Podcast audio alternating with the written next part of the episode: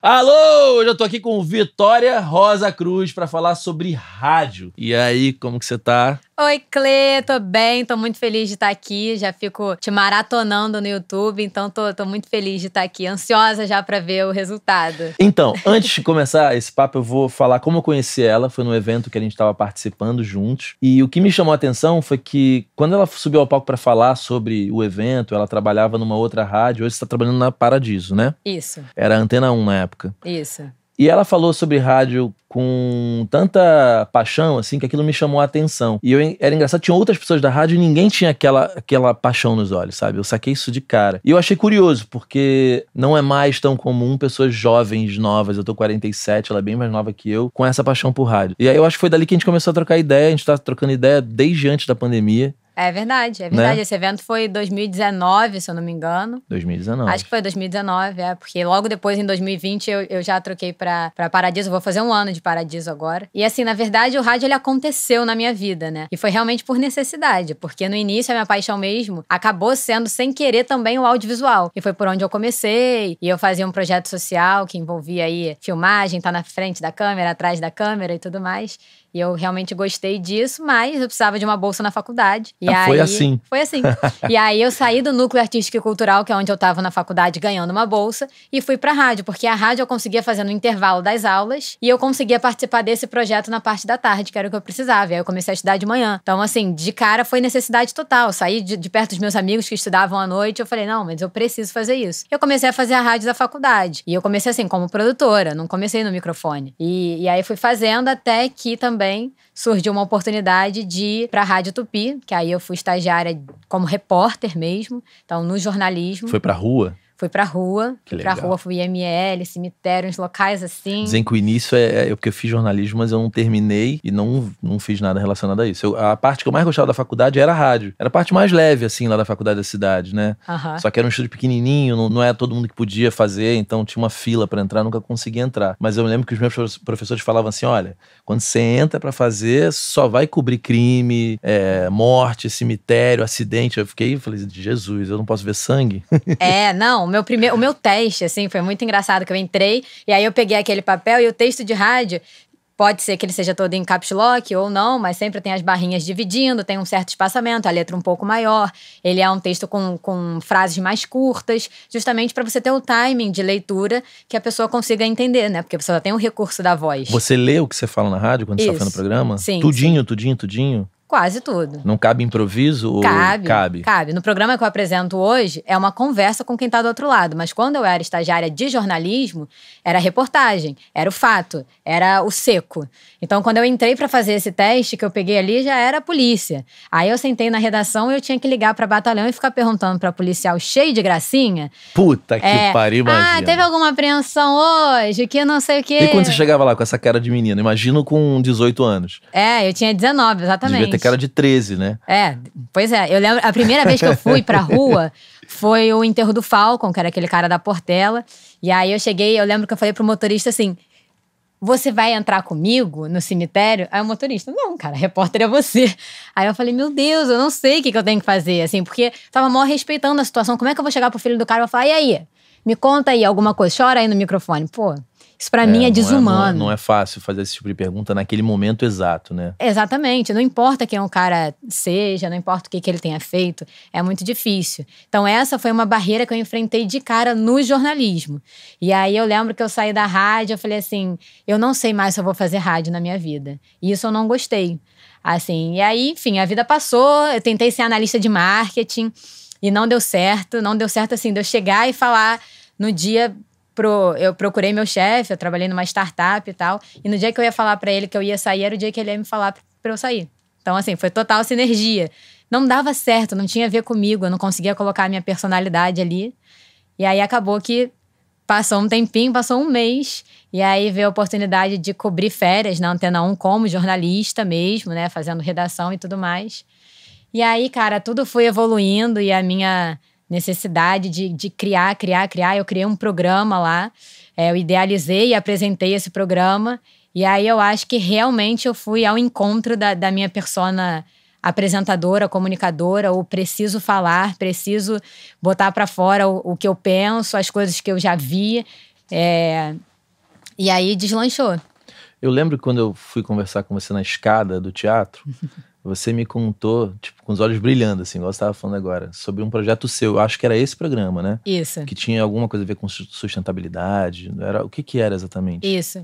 Era um programa, ele está no ar até hoje na Antena 1, né? Ele se chama Impacta Rio, Antena 1 dando voz Exa a quem faz a exatamente, diferença. Exatamente. Que o objetivo era conversar com projetos, empresas, ONGs, pessoas que impactavam positivamente, né, através de projetos e iniciativas, a cidade do Rio.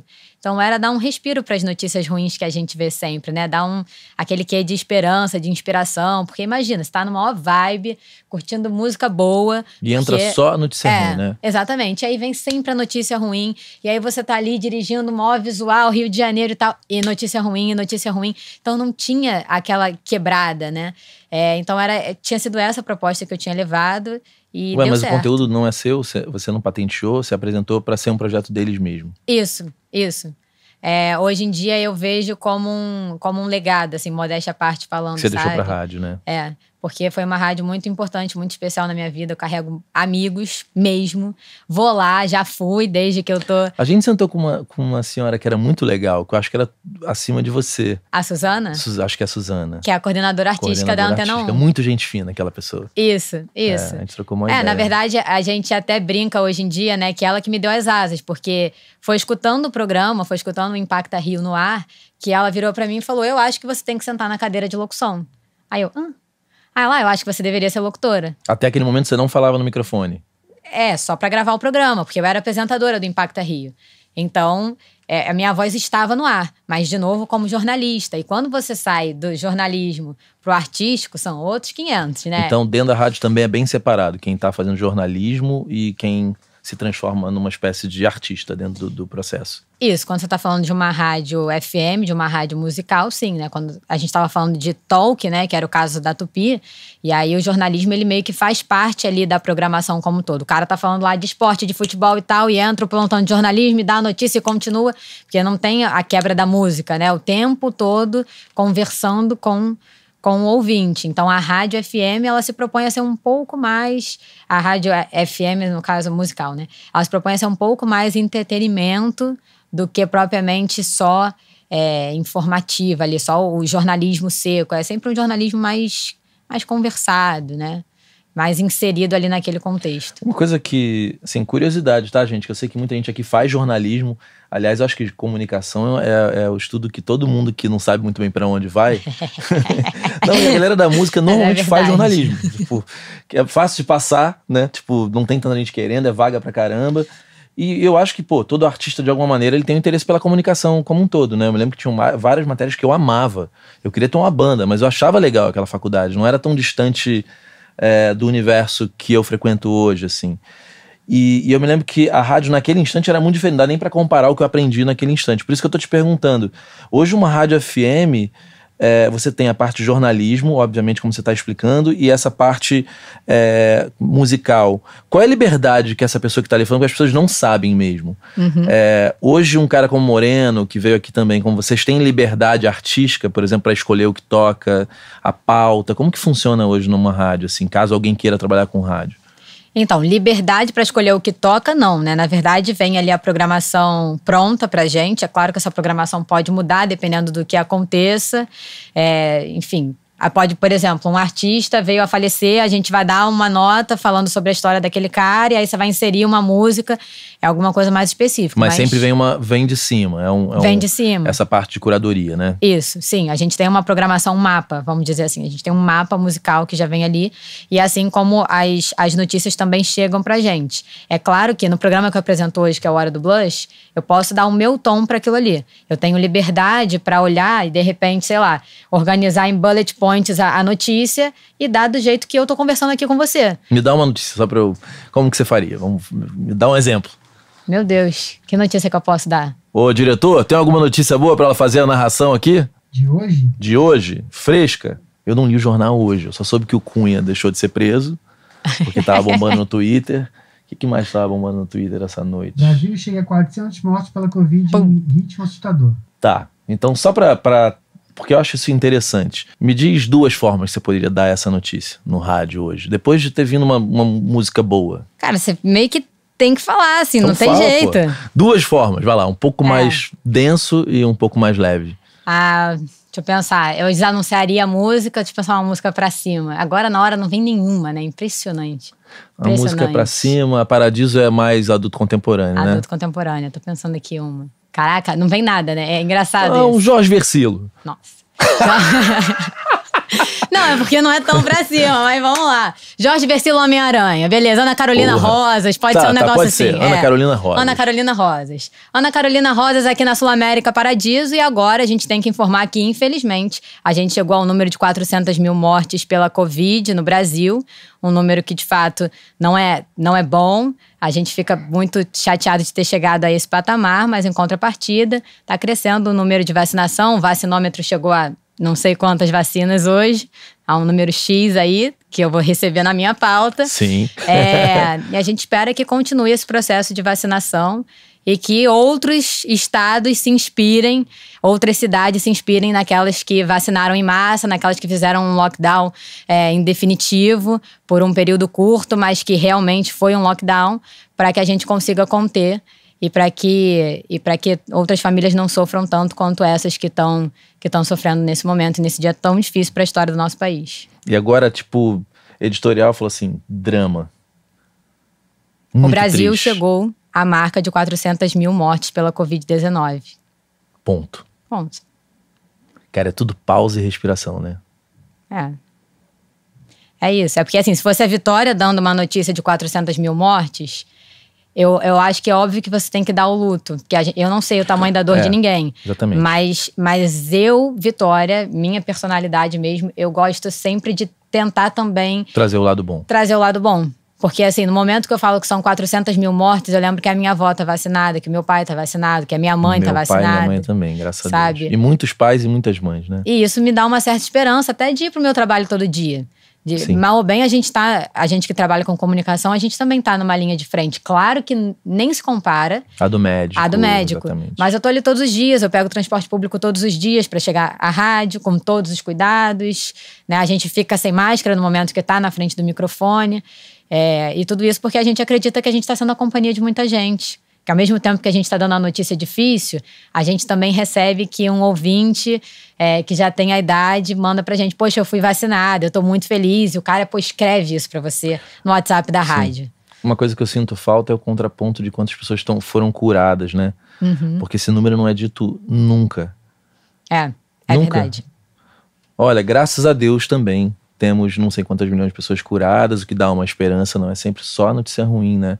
Você acha que, na sua experiência, passando por jornalismo e a parte mais artística, a notícia ruim, ela realmente vende mais? Então, a opinião da Vitória mesmo, não. É porque. é, Assim, não tem como você tirar o profissional do pessoal. eu tô falando Eu no uma- jornal impresso, É. é, Mas eu, eu, eu acho, eu acho que tem notícia ruim demais. Eu gosto de ver coisas boas. Para o meu dia faz diferença. Mas a gente tem uma coisa chamada critério de noticiabilidade. O que, que é urgente? É o que precisa ser dado. Por mais difícil que seja, é o que precisa ser dado. qual é o nome? Critério de noticiabilidade. Eu aprendi na faculdade. Não exerci tanto. Mas, é, co- como repórter, você tinha isso. Então, o que, que era urgente? O Falcon, na época que eu fui cobrir, né? Ele tinha morrido com não sei quantos tiros no rosto, assim. Então, era algo realmente... É assim, foi um assassinado, um assassinato, né? Então, aquilo ali era urgente, aquilo ali tinha que ser dado, aquilo ali tinha que ser falado. E aí, o número de tiros no rosto é uma informação relevante numa situação como essa, né? Para a rádio que eu estava trabalhando, Sim, sim. exatamente. Que era uma rádio, que é uma rádio popular, que é uma rádio talk, que é uma rádio que tem essa linha editorial. Se eu desse essa notícia na Paradiso, eu não falaria a quantidade de tiros e que foi no rosto. É uma outra linha editorial. É outra coisa. É outra coisa. Você sabe que tem um cara que eu acompanhei muito nos Estados Unidos, é um cara que meio mudou minha vida é, no meu olhar para o marketing, chama Bendy Rogers. Ele tinha uma empresa muito interessante que acabou, ele vendeu, abriu outra, abriu outra. Esses caras estão sempre abrindo empresas, né? E ele abriu uma, uma plataforma que foi uma campanha de, de financiamento coletivo que eu acho que não rolou, que ia chamar Yellow News. E aí o que ele dizia era o seguinte, cara, você liga no, nos Estados Unidos são duas TVs disputando o tempo inteiro a, a audiência, né? As duas estão só dando notícia ruim. Só que uma é mais republicana, outra é mais democrata, só muda o enfoque. Umas não mostram coisas, outra mostra outra coisa. Mas não tem ninguém dizendo, tipo, caramba, morreram 20 crianças assassinadas. Quem foi o policial que chegou e, e impediu que morressem mais 20? sabe? Quem foi o médico que estava no atendimento naquele instante que fez, é, sei lá, algo rápido que salvou a vida de alguém que chegou ali quase. Não se fala dos heróis, né? Porque toda tragédia tem os seus heróis. Toda notícia ruim tem uma, tem uma face bonita daquela história. E só se fala sobre o que é ruim, cara. E não é só de Covid, é de tudo. De tudo. Raramente você liga o jornal, abre o jornal e tem a história, sei lá, de um vereador que fez algo bacana numa determinada cidade, né? Ou de um prefeito honesto que, porra, fez uhum. tudo direitinho. Você não fica sabendo. E aí, até mesmo essa questão da, da juventude, até eu mesmo tenho uma descrença total com políticos, passa um pouco porque o que dá notícia é prender político. Uhum. E raramente se exalta, sei lá, é, pequenas ações incríveis. Quando você me contou a história da rádio, é meio sobre isso, né, cara? Tem um monte de coisa errada no Rio de Janeiro, mas o que, que tem de bonito? Quem está fazendo a diferença? Isso. Né? Quem está empreendendo de um jeito é, mais sustentável, ou que está sendo um patrão mais incrível, que criou alguma coisa incrível que está impactando uma determinada área da cidade. Então, eu acho que no todo, eu sinto muita falta de boas notícias, de, de saber quem são os heróis daquele dia. Né? Cara, qual foi o bombeiro que fez alguma, que salvou uma criança, que salvou um animal, quem foi porque, cara, tem o tempo inteiro pessoas fazendo pequenas ações bonitas, né? Que não querem crédito. Uhum. Mas quando a gente ficar sabendo disso, por que isso não tem espaço? Nunca tem espaço, cara. Pois é, e eu acho que isso fortalece de certa forma, sabe? Quando você dá voz a alguém que não tem voz, alguma iniciativa que não tem voz, você fortalece aquele movimento, aquela ação, aquela pessoa. E quando você fortalece, você vai reverberando. Pelo menos é a forma como eu acredito. É lógico que eu entendo que a função do jornalismo na sociedade é cobrar sempre vai ser cobrar. Essa é a voz da sociedade.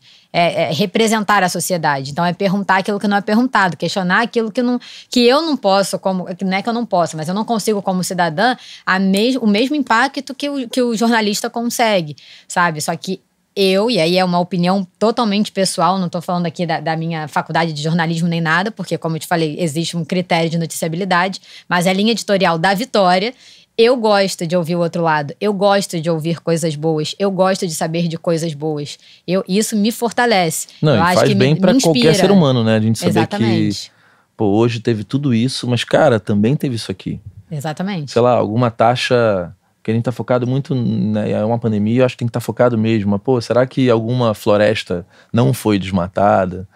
Ou será que algum, algum animal que estava em, extinção passou a não estar mais? Ou, sei lá, notícias boas relativas a cada tema que a gente escuta no rádio, na TV, sabe? É, porque também é muito tênue a linha de, de você dar notícia boa e de você parecer que você tá, tá dando uma chapa branca.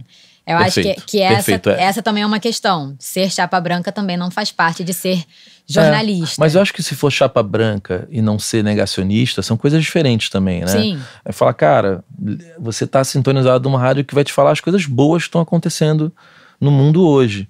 Se você quiser saber o que está acontecendo com a pandemia, liga no canal tal. Uhum. É, porque eu acho que o YouTube, e aí a gente estava falando antes de começar, é, do fenômeno do flow, né? Que ela não conhecia. E que faz jornalismo, mas eles chamam a Loki e faz as perguntas mais inusitadas que alguém poderia fazer. E esse teu bigode?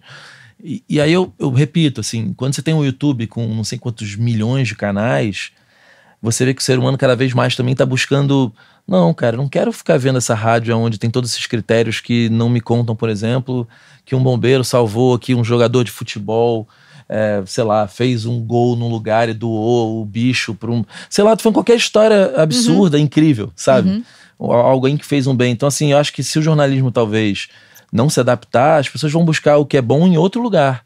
Sim, sim. A gente está passando por essa mudança no programa mesmo Você que concorda eu, que eu faço parte. Eu assim? concordo, assim? concordo totalmente. Porque eu quero voltar do trabalho. Aí meu dia, ninguém volta do trabalho, fora um de outro. O trabalho foi incrível. A gente volta cansado, tenso. Muita gente pega ônibus é, por horas. Tem gente que pega dois ônibus, um trem, ou, né, ou mesmo quem tem a sensação de ter um carro, às vezes mora, trabalha no centro, mora no recreio, às vezes vai ficar uma hora e meia, duas horas no carro. Exato. Tudo que você quer ouvir música boa e notícia boa. E uma boa companhia. E uma boa companhia. Porque você tá sozinho no seu carro dirigindo e tal, só que tem uma pessoa ali do outro lado, cara, que tá alegre, tá pra cima e tá. Beleza, falou da CPI da Covid, abriu o programa CPI da Covid, tem que falar, claro.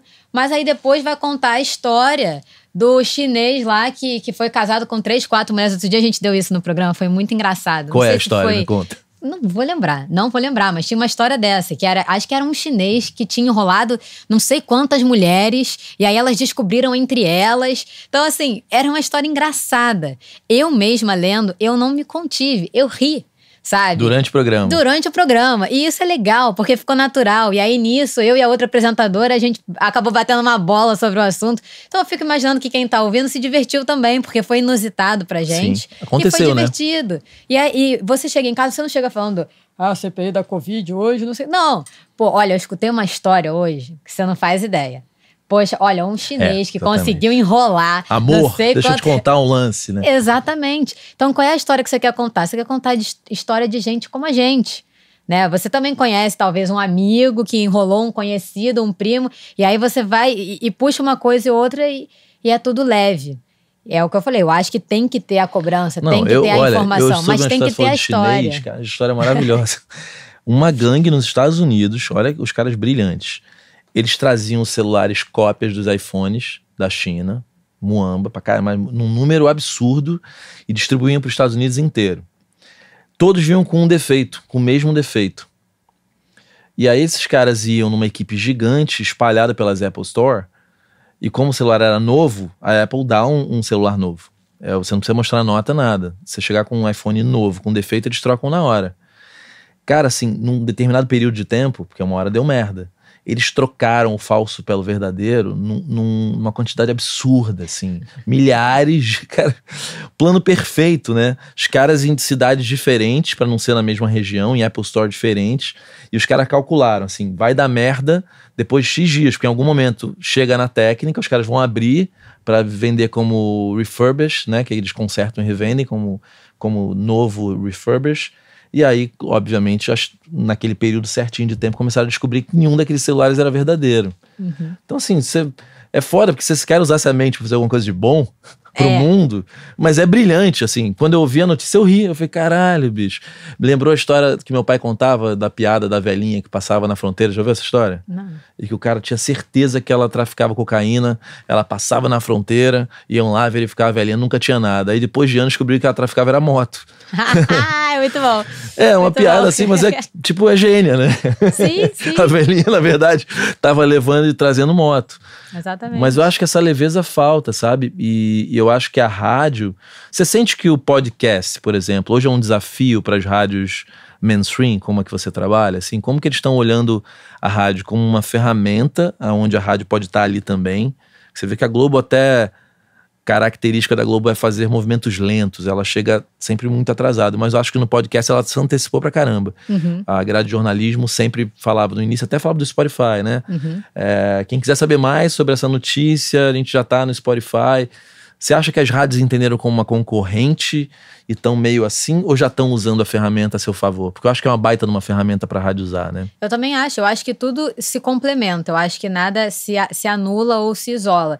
E eu acho que é burrice você ficar com medo. Você tem que incorporar aquilo. Então, por exemplo, a rádio que eu trabalho hoje, é, ela tanto tá ali né, no dial, no 95,7, mas tem aplicativo. E aí, o que, que você tem dentro daquele aplicativo? O que, que você oferece de experiência dentro daquele aplicativo? Tudo é a experiência. O cara pode ouvir a rádio, mas o que mais tem ali para ele futucar? O que, que ele Sim. pode sugerir? O que, que ele pode fazer a playlist dele e tudo mais? E então eu acho que o podcast também ele é uma forma de, de repente, você destrinchar um pouco mais, aprofundar um pouco mais algum assunto que seja de interesse da rádio. Então, assim, não sei, não tá se fazendo isso agora. Mas na minha cabeça, uma entrevista que a gente faz com um artista no Blush, Tem que ela- parar no Spotify. ela né? tranquilamente pode parar com um muito maior no Spotify. Mas Sim. muito maior. O cara vai ficar, a gente vai conversar antes, vai pegar um trecho daquilo só e vai botar no programa. O programa é curto, tem várias outras coisas pra acontecer e vai entrar o artista. Que aquilo ali seja só uma pincelada. Porque às vezes eu sou muito fã do cara e eu quero ouvir muito o cara falar É, a gente pode conversar, caralho, tem artistas que eu poderia ficar cinco horas sentado nessa mesa trocando ideia. Né? É. Tipo, a gente tá convivendo com o Paulo Ricardo um pouco aqui, porque a gente vai fazer um negócio com ele, e é um cara que eu fui fã. Uhum. E, e ao longo dos anos eu fui conhecendo o Paulo Ricardo, o, o cara, né? Mas eu não consigo. é, eu não tenho mais a coisa do fã. Uhum. Mas eu não consigo me desligar daquele cara que foi fã na adolescência. Sim. Então, conversar com ele é uma experiência rica, porque é, eu, eu era um daquelas pessoas, um daqueles caras fanáticos na frente do palco que ia na temporada inteira do Canecão Tipo, se eu tirasse nota boa, eu podia ir no, no, no, em todas as matinês, e foi assim com a Blitz. Que foram as, as únicas bandas de, de pop rock que ficavam, tipo, seis meses no Canecão. Algo que é impensável hoje, né? Então, durante seis meses, eu queria ir todos os domingos. As outras bandas de sucesso tiveram isso, mas não ficavam seis meses em cartaz. As únicas que eu me lembro foi o, acho que foi a Blitz e o RPM. Então, óbvio que eu quero ficar conversando com o cara. E, e eu vou te falar, não tem nenhuma entrevista, por exemplo, do Paulo Ricardo na internet, aonde dê tudo que eu gostaria de receber de informação daquele cara. Porque não tem esses programas, agora tá começando a ter. Uhum. Então, acho que é bem o que você falou mesmo. O Flow, que tá virando referência para todo mundo, ele tem um papo que pode durar até quatro horas. Aí eles têm no mesmo é, YouTube, eles têm. Isso vai parar no Facebook, eles recebem a mídia do Facebook, hoje são pagos pelo Facebook, pelo YouTube, para estarem lá. Ao mesmo tempo, eles têm um canal de recortes que vai parar tanto no YouTube, também vai parar isso no Spotify, tá no TikTok. Então, quem quer assistir aquele negócio gigantesco, vai assistir em parte por parte, mas tem a turma que está assistindo só os momentos mais engraçados. Eu ainda não vi nenhum, os longos eu não vi nenhum de cabo a rabo, mas os recortes são hilários. Uhum. E às vezes o recorte é mais legal do que se você visse os 10 minutos anteriores àquele recorte. Uhum. Porque não vai acontecendo um monte de coisa, mas o recorte, cara, você tira de contexto, ele às vezes é muito mais engraçado. Eu vejo BBB no pay-per-view também, né? cara, a edição do BBB é muito boa, o que vai pro ar. E às vezes é algo que me passou que eu nem ri na hora. É, mas aí os caras meio memificam tudo hoje, né? Uhum, e sim, aí aquilo sim. fica brilhante. Aí você fala, caralho, bicho, os caras editaram, é a trilha certa, é uma flautinha. É um negócio que torna aquele diálogo que eu assisti ele full num diálogo muito mais legal, né? Então, É, eu acho, acho que, é, é a mesma, é a mesma fonte oferecendo diferentes conteúdos, né? Eu não sei que, qual é o canal que eu posso falar aqui ou que eu não posso falar o nome, mas enfim, eu assisto. Não, pode falar qualquer nome. Qualquer nome? Não, eu tenho, eu tenho assistido a Gabriela Prioli, que é da CNN, né? Eu assisti a entrevista que ela fez com Boulos, na casa dela mesmo, assim como a gente tá aqui super à vontade. É, acho que ela tomou super cuidado para não, pra não interferir ali e não questionar, que, que eu acho que é natural dela questionar, fazer umas perguntas mais genéricas para que ele pudesse falar a opinião dele, afinal de contas, ele é político. É, 47 minutos, assim, eu nunca me imaginei no YouTube tanto tempo, vendo tanta coisa, assim, que não fosse um show, por exemplo, do Rock in Rio, que você maratona e deixa ali. É, mas aí você vai pro Instagram dela e tem alguma coisa curtinha ali, com alguma coisa muito interessante que ele falou. E aí você corre pra ver o full, né? É, mas assim, no meu caso, eu, eu queria ver, porque eu ultimamente tenho procurado estar um pouco mais engajada na questão política, entender um pouco mais o cenário, até porque as eleições estão chegando aí, né? E eu acho que, enfim, tem que ter algumas mudanças. É, então eu comecei a ver e procurar por ela no YouTube coisas maiores, mas ela tem IGTV no Instagram de cinco minutos, quatro minutos, ela tem um recorte daquele de um minuto, uma publicação com alguma entrevista que ela fez. Então, assim, ela oferece. E aí, quem, sou, quem, quem é o público, né? Eu posso querer consumir de, alguma de uma forma. E, sei lá, meu pai de outra. É, nas redes sociais, o, o TikTok, ele tá se colocando como o micro content, né? É, que é muito legal, porque não é, é o micro mesmo. É, tipo assim, o, como que eu posso ter um canal que eu- ele quer que você ensine, se você botar a tag learning lá, é uma tag muito grande nos Estados Unidos. Aqui não, aprendendo no TikTok, aqui não é tão forte como o learning on TikTok lá. É, e eles estão pagando muitos influenciadores para estarem ensinando. Eles falam, cara, se você quiser aprender em duas horas, você vai procurar no YouTube. Mas se quiser aprender inglês em pílulas de 15 segundos, um minuto, é aqui o lugar que, que você vai buscar essa informação. E é interessante que é justamente isso, né? Como que eu dou notícia em um minuto, em 15 segundos ou em duas horas, né? Exatamente. E vai ter público para tudo, ou então o mesmo público pode, em momentos diferentes, em moods diferentes, buscar consumir aquilo de outra forma, né? Exatamente. E sem contar que, que, na verdade, as outras pessoas acabam sendo fonte de compartilhamento. Então, assim, o TikTok que você que é muito pequeno, nossa, gente, genial o que eu vi no TikTok, eu vou lá e mando pra alguém. Não, e o TikTok, ele, ele expandiu as possibilidades, porque agora todo mundo vai fazer igual, mas você pode mandar para todos os lugares através dali num clique, né? Você manda pro WhatsApp, Aham. você, manda pro, você manda pro Instagram, você manda para qualquer lugar.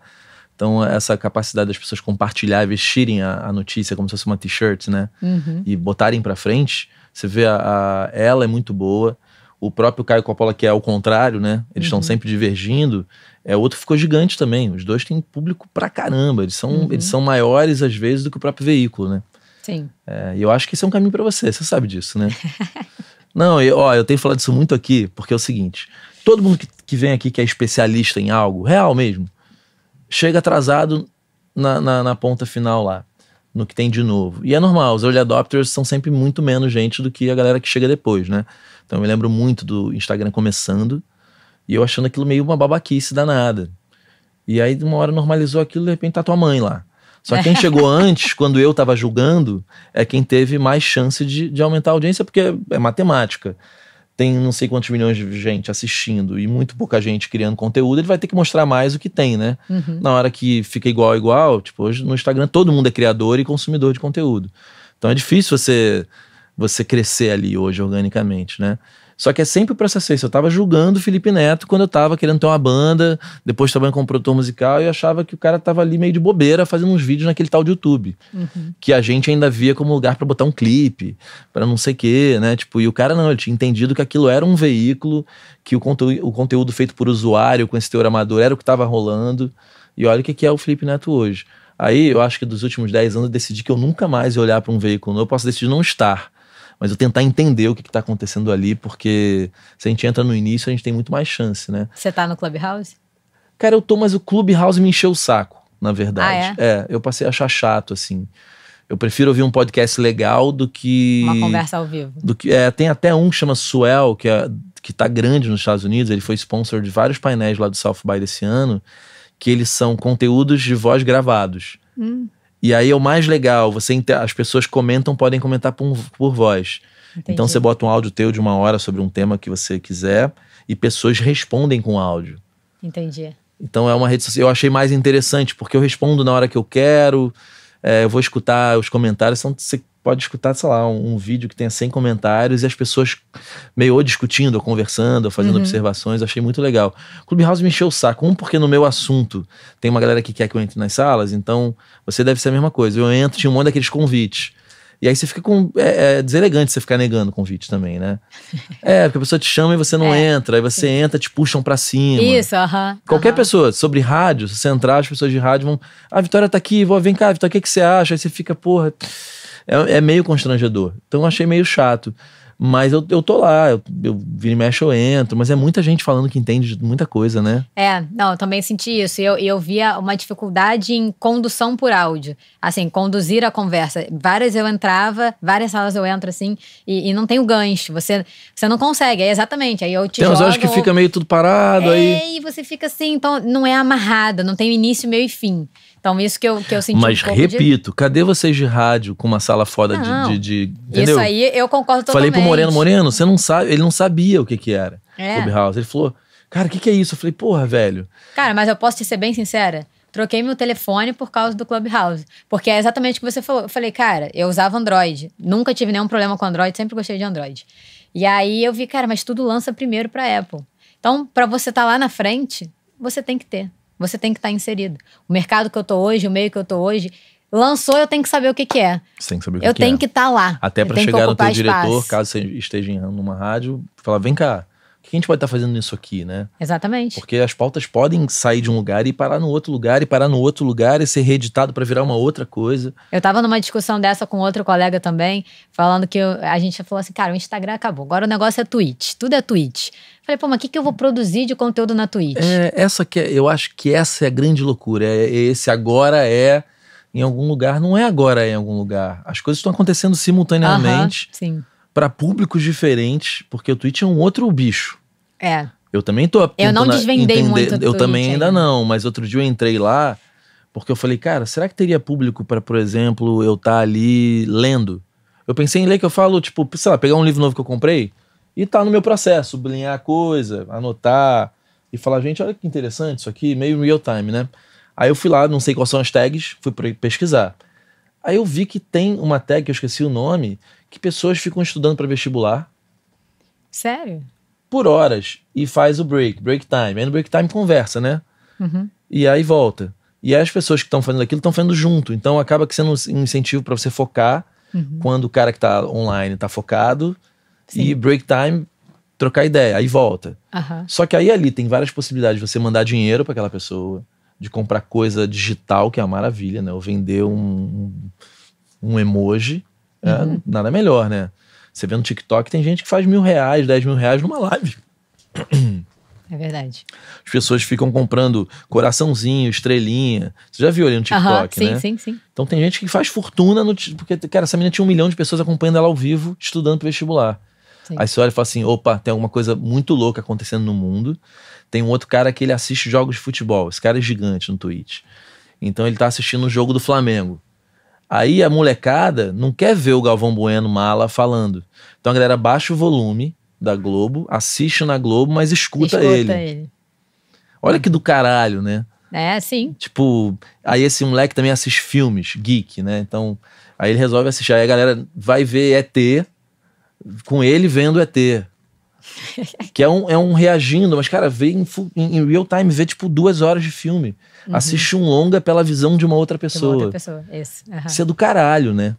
Então, Exatamente. só que será que eu, eu caibo ali? Que tipo de conteúdo? Porque ali prioritariamente nasceu como um lugar de game, né? Sim, sim. E outras pessoas estão entrando, a Amazon quer que outras pessoas entrem.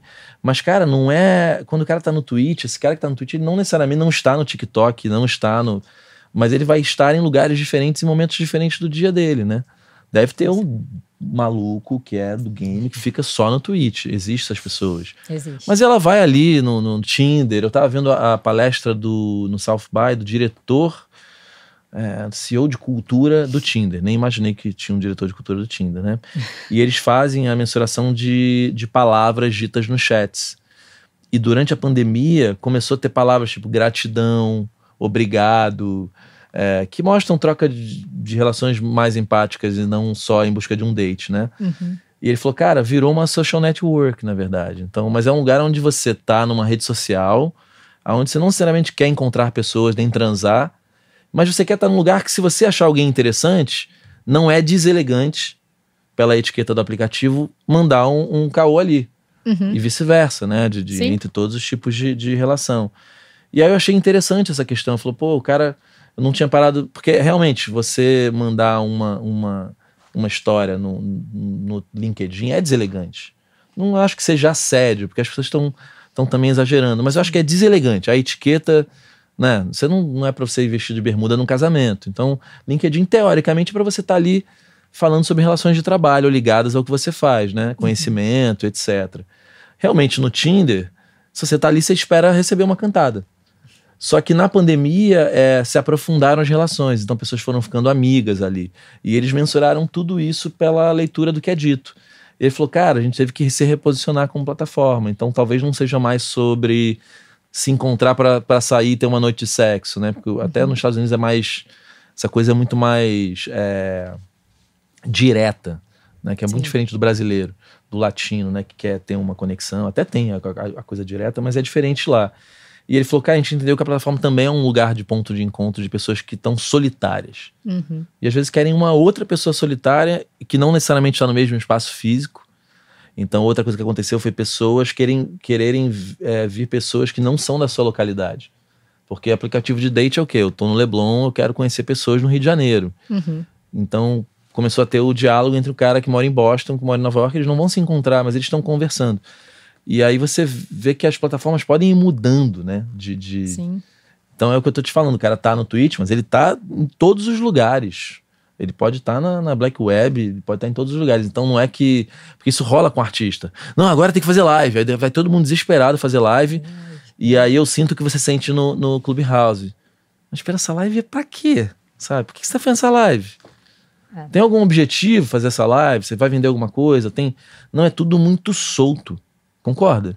Não, eu, eu concordo. Eu acho que falta muito, assim, traçar objetivo. Eu tenho um pouco de dificuldade de estar em locais ou fazendo coisas que eu não, eu não entendo muito bem o, o porquê. Você é virginiana também? Não, eu sou taurina. É, eu sou virginiano. Porque virginiano, chega alguém com um plano que, não, que eu não consigo ver nenhum objetivo, eu não tenho tesão. É, não, exatamente. Porque, assim, é, comparando com o dia a dia da rádio, né?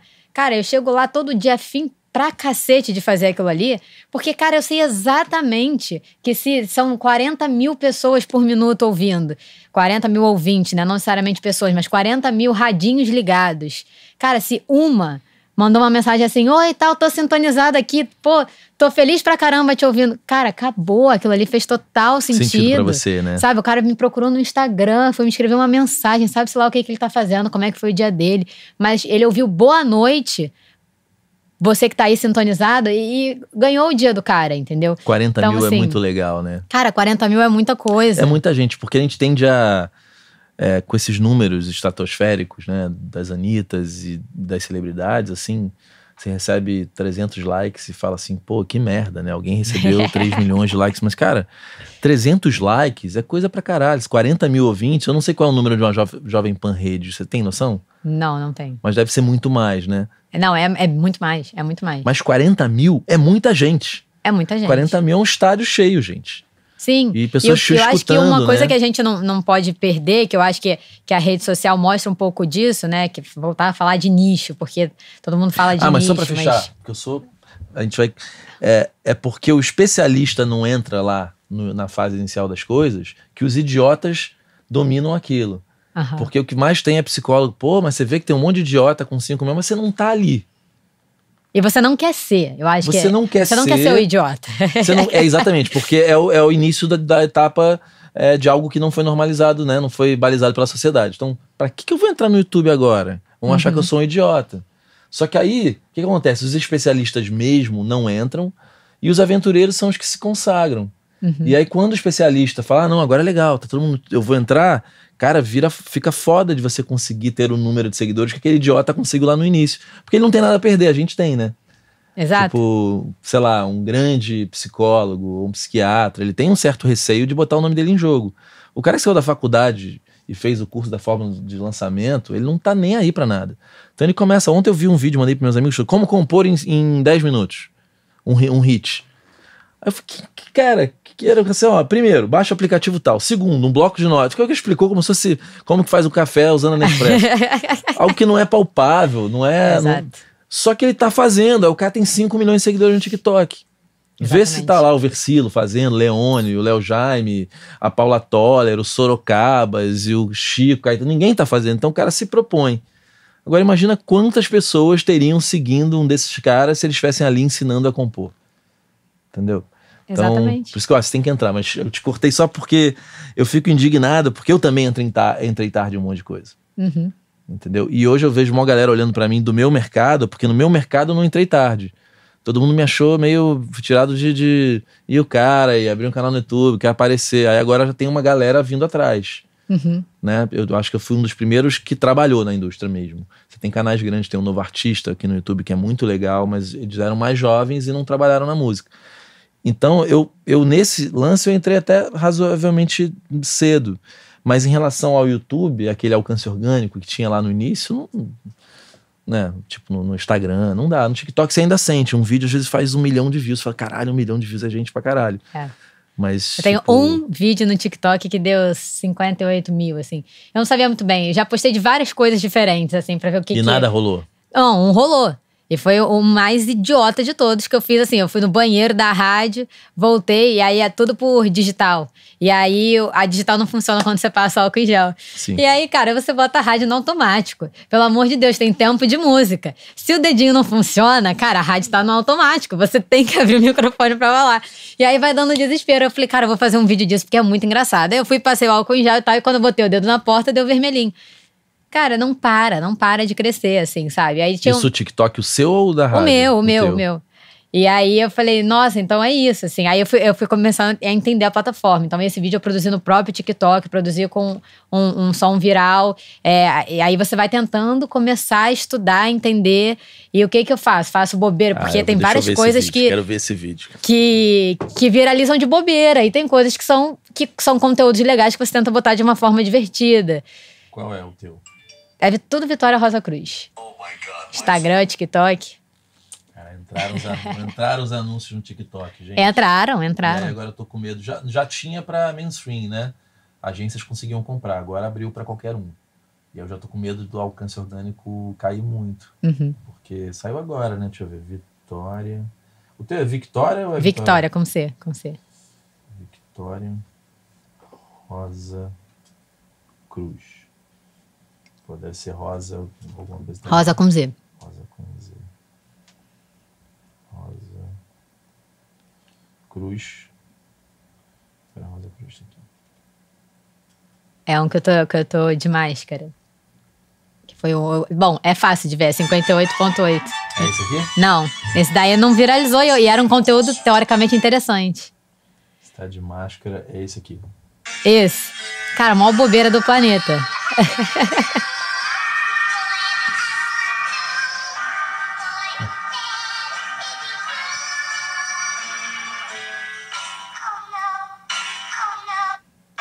E aí você fica assim, cara, pra quem que eu tô entregando? Eu tô entregando uma coisa uma coisa legal, vou entregar um conteúdo legal, vou entregar uma bobeira, sabe? No TikTok, por enquanto, pelo menos, a minha pouca experiência, é meio que bobeira. E aí eu tenho essa. É isso que você tá falando, eu tenho essa dificuldade de. Ah, beleza, o idiota tem um milhão e meio de, de, de seguidores não, e você, tal. não- e, você e- também não quer ser uma idiota famosa, né? Isso, exatamente, entendeu? Eu acho que a gente sempre tem coisa legal pra compartilhar. Assim, é claro que você pode fazer com bom humor, com leveza, com brincadeira, com música bacana. Você não precisa ficar, oh, agora eu vou explicar pra vocês como é que eu aqueço a minha voz todos os dias. Não, a é não por aí. que você seja professor de canto, né? É, mas tem professor de canto. Eu sigo uma que faz uma live toda segunda-feira, meio-dia, e que ela explica sobre todo o aparelho fonador. Então, assim, Isso ela dá no uma. TikTok. Não, no Instagram. Ela dá uma baita aula. E antes dela começar a aula de canto dela, pra qualquer pessoa que entrar no Instagram, ela explica como é que faz todo esse aquecimento e ela explica como é que funciona cada coisa no seu corpo. Mas seríssima ou divertidamente? Seríssimo. Não, assim, a aula é séria, mas, mas é de uma forma leve, como se ela estivesse conversando com você que tá ali assistindo a live. Uma live com propósito, com hora, como se fosse uma aula gratuita. Entende? Certamente tem um curso pra vender, né? Sabe que eu não Sempre sei. tem. Mas deve ter. Se eu- não tiver também, aí eu acho que ela É, não. o, é o sem propósito. É, Quer é dizer, isso. Sem, Porque sem ela oferece uma coisa de muito vender boa. algo, né? Num segundo momento, né? É, mas eu acho que a gente, assim, ninguém é ingênuo, né? Ninguém tá, tá no, no Instagram por estar, por mostrar seu lifestyle. Eu acho É. que tem muita gente de bobeira. Será? Ah, tem sim. Eu mudei drasticamente, assim, eu tinha um perfil pessoal. E aí eu postava quando eu saía, não sei o quê. E aí, quando eu realmente entrei em rádio pra valer, é, que eu vi que, eu- que eu tava ali já. E aí eu, eu criei, fui burra, na verdade, que era só ter tirado todo o pessoal, mas eu Exatamente. criei do zero um Uma profissional nova. E aí, quando eu vi, assim, o pessoal não fazia mais sentido nenhum. Postar foto por postar, não sei o que, não. Hoje em dia eu posto, é claro que existe a curiosidade das pessoas de saberem o que, que você faz fora da rádio, como se realmente eu fosse uma artista, que eu fizesse coisas. Não, as pessoas querem mesmo, o que que você tá fazendo hoje, né? É, exato, entendeu?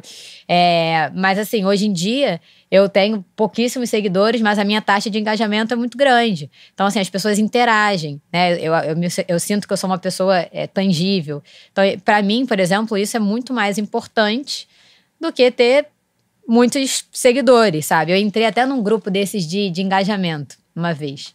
É, um grupo de engajamento que era assim, uma pessoa entrou em contato comigo e falou, ah, entra aí e tal, beleza. Aí quando eu vi as coisas que eu tava comentando, curtindo, salvando, eu falei, cara, eu não tô aqui pra isso. É, exatamente. Tem vários no Facebook também. Eu fiz parte uma vez, aí você. É meio que uma experiência, assim, você vive e fala, putz, que merda, tô fora. É, eu não vou ficar comentando. Eu acho assim, eu vi, cara, eu não sabia, né? Eu todo ano eu vou pro South by Southwest, né? Que eu acho que é um lugar que todo mundo deveria ir, porque a nossa área, tudo que acontece no mundo tá ali antes.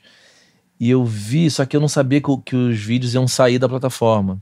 É, não teve esse ano físico, então foi online. Eu achei que aquilo ia ficar para sempre. Senão eu tinha gravado a, a tela de tudo, né? Mas eu vi de uma jornalista foda americana com uma pessoa, é, uma inglesa, uma alemã, e falando como o TikTok estava revolucionando o jornalismo nos Estados Unidos e na Europa. E era bem isso, é como eu posso dar essa notícia de um jeito TikTok, de ser usando as trends que estão acontecendo no momento. E, cara, era muito legal. E coisas sérias, sabe? Tipo, Sim. teve um. Ah, um desses terremotos que tem. Terremoto não, maremoto que tem nos Estados Unidos, tem uma cidade que todo ano tem, né? E aí, como que a pessoa fez a notícia daquilo? E aí você fala: caramba, não é que isso é um desrespeito à notícia que é ruim. É, essa mesma emissora tá dando essa notícia do jeito tradicional ali. Mas aqui é outra história. Aqui eu vou dar desse jeito porque. É, aí ela fala uma coisa muito interessante. Falou, cara, inclusive é uma chance de você dizer pra quem não tá nem aí pra notícia que existe isso aqui acontecendo em algum lugar do mundo Uhum. e dar a chance para que as pessoas compartilhem aquilo. Então é como se você tivesse no ponto cego. Então é uma chance de você mostrar um fato num ponto cego. Então, e faz sentido pra caramba. Você fala, cara, como que eu vou conscientizar uma molecada que tá cagando pra tudo, inclusive pra doença, pra pandemia, pra Uhum. política. Cara, às vezes dar uma notícia de um jeito leve, num lugar onde eles estão, de fato.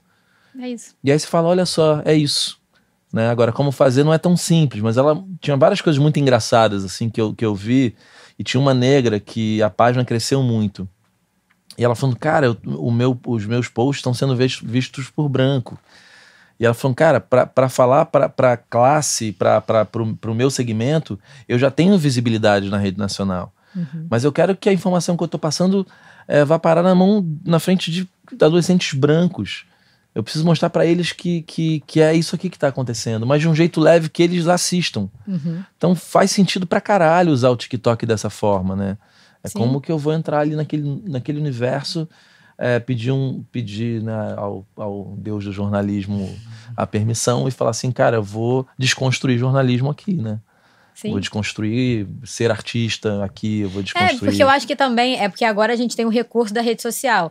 Mas, por exemplo, esse projeto que eu fiz parte lá no início, antes de entrar em rádio, até esse projeto social, ele tinha uma premissa que era do jornalismo cidadão. O que é o jornalismo cidadão? É quando a própria comunidade, vamos colocar assim, que você pode botar essa comunidade um bairro, um condomínio, um grupo de colegas do colégio, quando eles mesmo, mesmos procuram a notícia e dão aquela notícia da forma deles, do que é interesse comum deles. Né? Então você empodera aquela, aquele grupo específico para que eles procurem o que é notícia para eles e informem do jeito deles. Hoje em dia, a rede social, com seus nichos e as suas bolhas, né? Eu na minha bolinha, você na sua bolinha, nossa bolha até que tem algumas coisas em comum. Ou em bolhas. É, é isso é muito legal. E aí né? você e você consegue transmitir aquilo que é que é interessante e relevante, o que você considera ser. Né? Eu, esses dias, dei uma entrevista para uma para um grupo de alunos da faculdade Universo de jornalismo, aí eu falei sobre rádio e tudo mais, né? Aí eles estão criando um podcast. E aí eles queriam uma ajuda. E aí eu dei maior força, ah, você pode dar entrevista? Posso. E aí eu comecei a provocar eles assim, mas como é que você quer a entrevista? Ah, só mandar um áudio. Eu falei, não, só mandar um áudio não. Como é que você quer esse áudio? aí, é, você quer que eu grave em microfone? Essa acústica aqui você acha que tá boa? Aí eu tava, tipo assim, num, num, na mureta que tem ali no no Bossa Nova Mall, né? O estúdio da Paradiso é no subsolo do Bossa Nova Mall, ali perto do aeroporto Santos Dumont. Pô, ali a vista é linda. Linda, né? o Porto Sol lindo. Então, toda vez que eu, às vezes eu tenho coisa para gravar no estúdio, para depois ir pro estúdio principal. E aí, nesse caminho pro estúdio principal, é um Porto Sol lindo, exatamente na hora que eu tô chegando na, na rádio, né? Então, sempre paro e fico olhando. Eu gravei um áudio para eles. Você acha que esse áudio aqui tá bom? Você acha que dessa forma tá boa? Porque assim, se ela me falasse que tava bom, beleza, também é o jeito dela de comunicar, mas não deixa de ser uma, não, mas aí você uma... vira, vira quase uma mentoria, né? Isso, não deixa de ser uma provocação. E aí eles começam a ficar atentos a outras coisas. Como é que eles vão passar essa mensagem? Porque aí começa a expandir o olhar, mas cumpriu o propósito, né? Eles são uma turma, não sei agora se acho que é de Niterói, e aí eles queriam falar sobre o Dia do Jornalista para alunos de jornalismo, com pessoa, com uma pessoa que trabalha em rádio. Então eles criaram aquele podcast com aquele público-alvo, fazendo à distância por um áudio de celular que eles mesmos editaram e subiram em formato de GTV no Instagram, alguma Entendi. coisa assim. As rádios estão no, no Spotify, por exemplo, tem um programa da Paradiso no Spotify ou não? Se eu quiser achar. Hoje, hoje eu acho que não. eu acho que não tem não. de quase nenhuma rádio, né? É. É engraçado isso, porque é aquilo que a gente estava falando antes, né? Tipo, você não tá no search de nada, só tá na porra da rádio, né? Ou na internet, no, no site, mas assim, você perde a oportunidade de alguém estar tá ouvindo algo de podcast no Spotify e de repente cair no programa da Paradiso, né? Ou no programa da, da, de, da rádio que for, né? Sim, é. eu acho que assim, é, eu acho que hoje se espera também do profissional é, um pouco mais de atitude de proatividade, sabe? Se espera isso? Eu acho que se espera. Não é chegar no grupo que, que a Paradiso faz parte hoje, por exemplo, e esperar que eles vão falar: Oi, tudo bom? Tem um podcast para você, ó, senta ali e apresenta. Não. É você arregaçar a manga e falar: olha, eu tenho uma ideia que, assim, eu tô há pouquíssimo tempo na Paradiso, né, como a gente comentou aqui, mas que eu na Antenão, por ter mais tempo de casa, eu tive esse espaço e sugeri um programa sabe? Então, assim, eh, você tem que ir estudando, vendo onde é que você está inserido, o que que você pode oferecer, o que que dá para fazer. Entender a hierarquia também do lugar, né? Super respeitar. O, o objetivo sempre é, é você acrescentar para para a marca que você tá. Pra, eu, eu, entro, bom, aí sou eu, né? Não sei se é todo mundo é assim, mas eu visto a camisa. Para mim não existe essa, sabe? De, de, de da gente ser contra patrão e nada disso. Ah, e, eu acho uma bobagem. É, também. eu também acho uma bobagem. Acho que você entra, cara, é a empresa que eu tô hoje, o, o que eu mais quero é vê-la crescer. Porque eu cresço junto. Claro, é sempre uma via de mão dupla, né? Então eu não vou chegar ali, vou fazer meu trabalho e vou para casa. Não, eu acho que o mercado hoje não é mais assim. Eu vou ali, eu vou bater o meu ponto, vou fazer o meu trabalho, vou para minha casa. Eu acho que não, não cola mais, sabe? Você tem que oferecer mais, você tem que querer mais. E, e o seu trabalho também não deixa de ser o seu laboratório. Então eu tenho uma ideia, eu quero criar alguma coisa. Eu tenho espaço para isso, estão me dando espaço. Então bora fazer e vamos ver o resultado que dá. Né? Eu, eu acho que hoje em dia a gente tem que se posicionar um, um pouco assim, sabe? E sugerir, um pouco sem, sem medo, sabe? Eu tenho uma sugestão, eu vou arriscar hoje de tal forma. E eu acho que assim você também vai conquistando o seu espaço e, e, colocando mais da sua personalidade. Porque foi até o papo que a gente teve quando veio a ideia da gente conversar aqui, né? Que não existe mais, falando em rádio, não existe mais a voz. Não, você não precisa de voz, você precisa de gente. Você precisa de olho que brilha. Você precisa de, de voz que, que fica trêmula de, de, de, de nervoso no primeiro dia. Você precisa de, de tesão, cara. Não tem outra palavra. Né? Assim, de, das rádios que eu já passei, é, as minha, a minha coordenação sempre falou assim, cara, é, o que eu vejo em você é tesão de fazer isso aqui. E, e, é isso, assim, se você não tem isso, você não tem nada. Se você não tem tesão de fazer esse canal que você está fazendo aqui, de escutar as pessoas, você não tem nada, sabe? Então, queira fazer né? Eu, eu, vejo, eu vejo assim dessa forma. Eu acho que todo mundo fala, ah, a rádio tem, é só a rádio. A rádio tem só o dial e o aplicativo. Aí ah, você, o que, que você fez? Você chegou lá e teve alguma ideia brilhante além do que a rádio já faz? E, e, e bancou a ideia? É, Falou, eu vou é fazer? O jornalista empreendedor, né? Sabia que eu tenho um amigo meu que trabalha na Globo e ele falou do Thiago. Tá, qual é o nome dele, o sobrenome? Leif, Leif, Leifert, né? E esse cara já é mais velho, e aí ele falando até com uma certa saudosista, mas arrependido de não ter entendido a mudança do jornalismo, né? Porque é um cara que tem uma posição super alta, mas os salários dos jornalistas que passaram a apresentar também é tipo 100 vezes mais. Sim. Vai lá para perto de milhão, né? E ele falando que o Thiago, lá no iníciozinho, ele era tipo abusado no bom sentido. Era aquele moleque que entrou, botaram ele para fazer assassinato, depois futebol, tava ali, né, na uhum. lama de quem tá começando. Mas quando ele começou a crescer, era o cara que estava sempre apresentando uma ideia, sempre propondo alguma coisa. E naturalmente essas pessoas se destacam. Então, e ele falando, pô, cara, não dá pra nem ter inveja, porque ele, ele, ele batalhou muito, é, apresentou muita ideia, ele, ele propôs muita coisa. E aí, naturalmente, esse cara vai chegar num lugar mais longe. Pode não, porque tem um monte de coisas, um monte de fatores que fazem alguém chegar numa posição como esse cara chegou ou não. Mas eu acho que a gente aqui, que é um canal que fala muito para artistas, eu acho que é a mesma coisa. A profissão do artista não é mais hoje ficar em casa compondo e esperar que um dia alguém vai aparecer com toda a solução, né? Uhum. Pelo contrário, é, é, igual o teu patrão, ele se bobear, ele tá esperando que você seja aquela pessoa mais nova que tá vivendo uma outra realidade, numa outra bolha, e vai chegar, olha, cara, tem Clubhouse, o que a gente pode fazer com isso, né? Pensei nisso. Uhum. Porque isso que você falou é verdade. Eu não tinha é, racionalizado o porquê que eu enchi o saco do Clubhouse, mas você falou o porquê. É muita sala solta. Uhum. E, e, e, como a galera quer ficar com a sala aberta por horas, quem é o âncora mesmo vai comer, vai, vai, vai dormir, vai, vai trabalhar, e aí a sala fica na mão de. Quando você vê, você vê uma sala boba, não tem, não tem tempo, né? Sim, é, eu faço parte de, de, uma, de uma sala que é um clube de leitura, eu nunca tinha participado. É legal? É, muito legal. E aí foi por isso que eu comecei a estudar o, o Clubhouse, porque eu participei, e aí é, é a prima do, do, do meu marido que, que encabeça, assim, né? Aí ela me dá um feedback, eu falei, mesmo? Aí ela, mesmo. Aí eu falei, então tá. Então vamos lá, cara. E assim, não foi pra esculachar nem nada, pelo contrário. Foi assim, vamos somar. E aí eu dei algumas sugestões, eu falei, olha, eu entrei na sala, tipo assim, dois minutos depois que vocês começaram, e eu me perdi. Eu não sabia do que vocês estavam falando, quem era a convidada, porque são quatro cabeças. E aí tinha uma convidada naquela proposta. E aí eu falei, cara, eu não sabia quem estava falando, onde é que eu Aí ela estava falando do livro dela, só que eu não sabia qual era o nome do livro dela. E aí eu comecei a pesquisar o nome dela no Google, em paralelo enquanto eu te ouvia, porque me interessava saber qual era o livro. E por que, que ela escreveu aquele livro, e aí eu entendi o contexto e tal. Enfim, a gente terminou fazendo uma. Eu, eu peguei, parei, fiz um, um PDFzinho básico, assim, né? De como é que você pode conduzir por áudio. Você, porque o rádio. Aliás, tipo... esse é um assunto. Vamos lá. Vamos você que é de rádio. É, muitos artistas querem ter a sua sala de, de, de, de Clubhouse, né? Não necessariamente cantando. O que, que você dá de dica? Assim, como que eu, Clemente, se eu quiser ter uma sala pelo ponto de vista de uma radialista, o que, que eu tenho que fazer para ter tempo? para aquela sala ser, ser, ser bacana? Então, foi, aí foi exatamente isso que eu fiz pra ela. Eu falei: olha, ponto número um, tem que ter início, meio e fim. Tudo na vida tem que ter início, meio e fim. Porque senão você fica naquela sala, a sala não tem hora para acabar, eu não tenho nada para fazer, eu posso comer enquanto eu falo. Então, assim, início, meio e fim.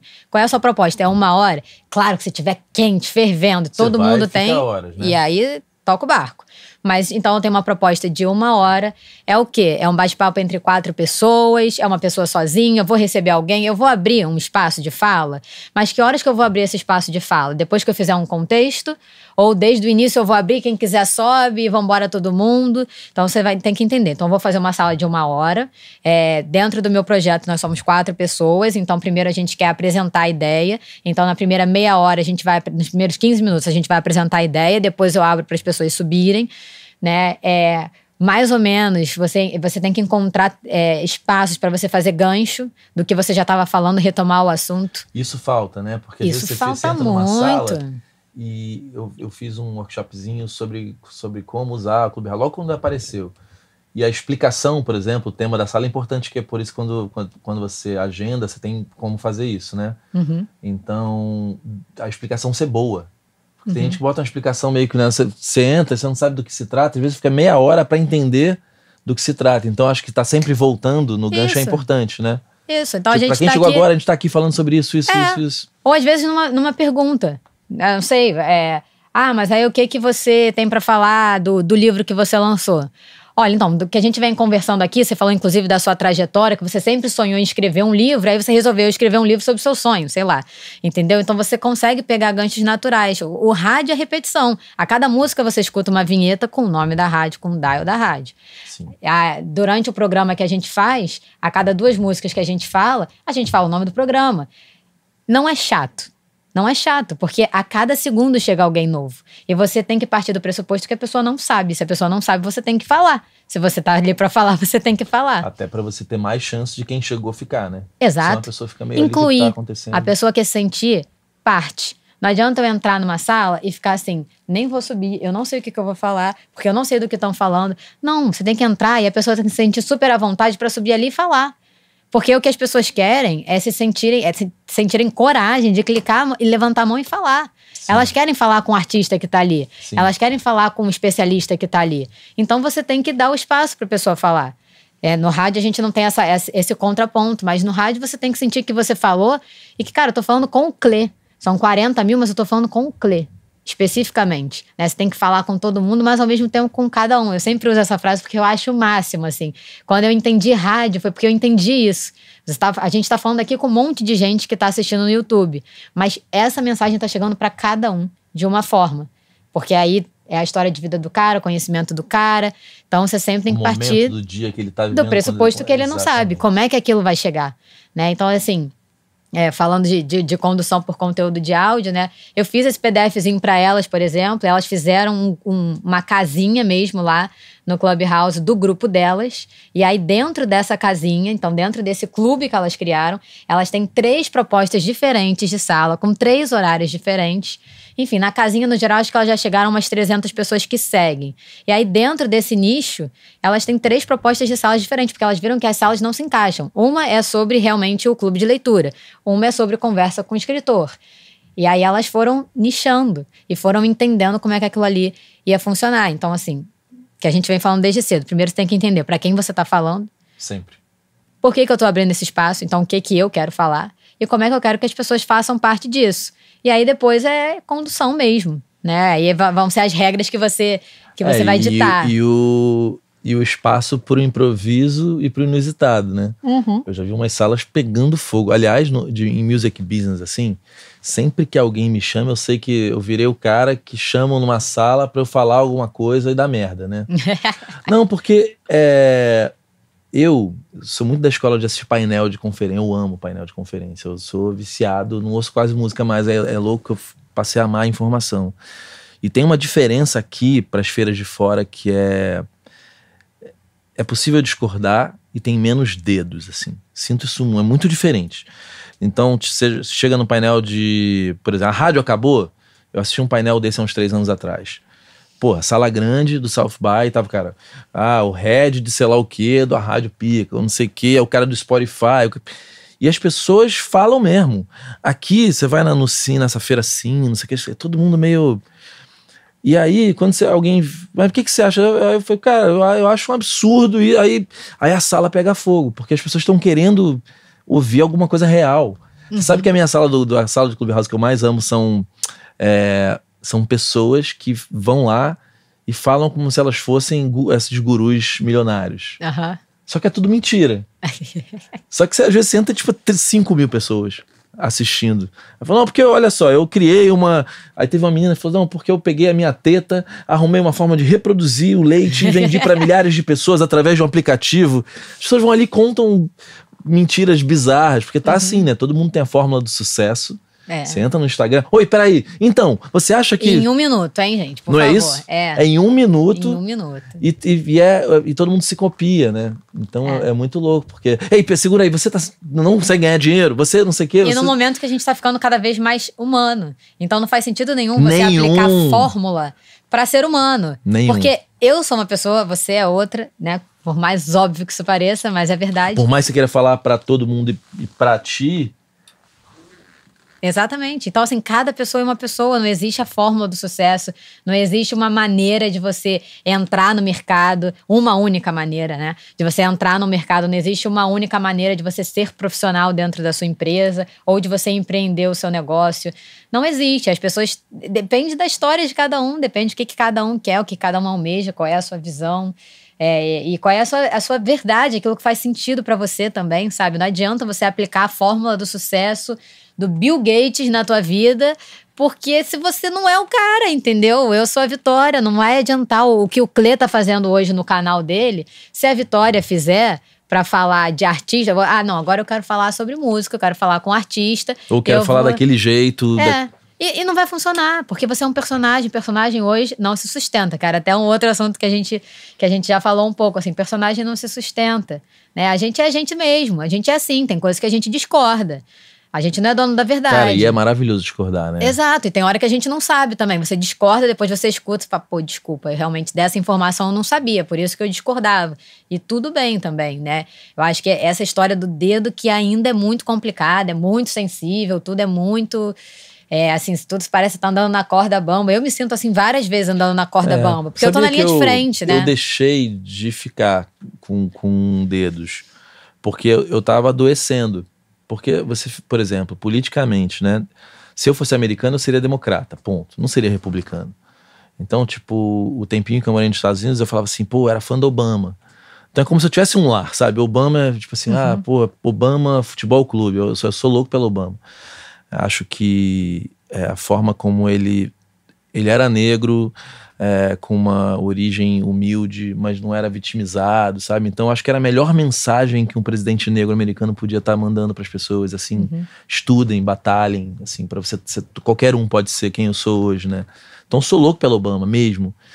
Aqui eu não tenho casa, então quando você não tem casa é uma merda porque você se sente um pouquinho de várias casas. Mas no momento onde as pessoas exigem que você seja A ou B ou C, e você é um pouquinho de um, de um pouquinho de cada uma delas, em algum ponto você frequenta um pouco das casinhas todas, você fica com muito medo de ser é, rejeitado por todo mundo. Uhum. Você dar uma opinião e aí, caramba, não, então não adianta, peraí, porque eu sou branco e, e privilegiado e, e hétero e não sei o que, eu não posso um monte de coisas porque eu já não posso. Definiram que eu não posso ter dor, que eu não posso sofrer, que eu não posso. Pô, ontem o Fio que falou que, tá, que a vida dele tá uma merda, teve que vender o carro. E aí todo mundo, porra, olha que. Eu falei, gente, mas peraí, se eu, branco, não posso. É subestimar a dor do índio. Por que, que eu não sou índio, eu não tô na pele dele, não sei o que ele sente? Como que você, que não é o Fiuk, ou seja, que não é rico, filho do Fábio Júnior, como que você pode criticar a dor que ele tá tendo? Porque é a mesma coisa. É difícil estar tá no. Imagina o que é ser o Fiuk. Imagina que é ser filho do Fábio Júnior, cara. O cara é filho do Fábio Júnior, milionário, com sei lá quantos anos, 15 anos ele virou o Fiuk. Imagina o dinheiro que esses caras não ganham. De repente teve uma pandemia, os caras estão um ano e meio sem fazer nenhum show. Não, a gente não sabe qual é o custo de vida fixo dessas pessoas. Ninguém o cara mais econômico como o Kirana não planejou que ele ia ter que ficar 18 meses sem, sem ganhar nenhum dinheiro, né? E sem previsão de volta. E sem hora. previsão de volta. Então, obviamente, tá todo mundo passando um sufoco danado. Do, cada um na sua realidade. Isso. E não é porque a Marília Mendonça é milionária que ela não tá sofrendo com a dificuldade financeira que ela, na realidade dela, tá vivendo. Porque para ela, talvez, vender um avião seja abrir mão de algo que ela conquistou com muito suor e que para ela tá foda. Fala, caralho, vendi meu avião. Uhum. Óbvio que pro cara que tá passando fome, fala, pô, até parece, vendeu um avião. Mas, cara, cada um tem a sua dor, cada um tá num lugar da jornada. E aí, na hora que, que não é permitido é, você sofrer porque você tem olho azul, porque, ah, você não sabe, caralho, fudeu. E aí eu não, fui, eu não, eu não pertenço a casinha nenhuma. Aí eu tinha duas alternativas, ou não ficar o tempo inteiro dançando, ou, cara, ou ser quem eu sou e aceitar que vai ter gente. E aí entender de primeiro, falar, olha, se você for quem você é, óbvio, a gente não é sempre, até porque a gente é um monte de, a gente é um emaranhado de coisas, né? Uhum. A gente não é a mesma coisa em casa, que não é a mesma coisa aqui, eu e você, se a gente estivesse num bar bebendo, estivesse com os amigos.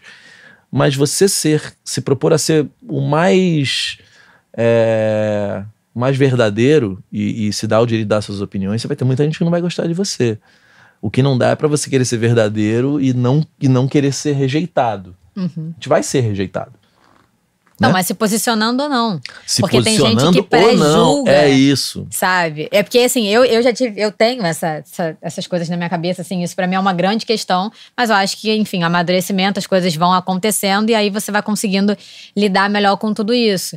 É, mas é isso, assim, as pessoas também têm as suas preferências, têm os seus gostos e tem um monte de gente pra você gostar ou não gostar, de graça ou não também, assim, eu não fui com a cara e ok também. E às vezes se você tá se posicionar, certo. você pelo menos ainda tem um argumento. Não, não concordo com esse posicionamento dele, que não quer dizer que eu não você gosto até de você. deu a chance pra não gostar mesmo.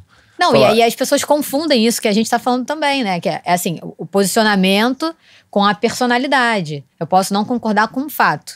E aí é a minha opinião, mas isso assim não quer dizer exatamente. E te admirar da mesma forma. É, exatamente.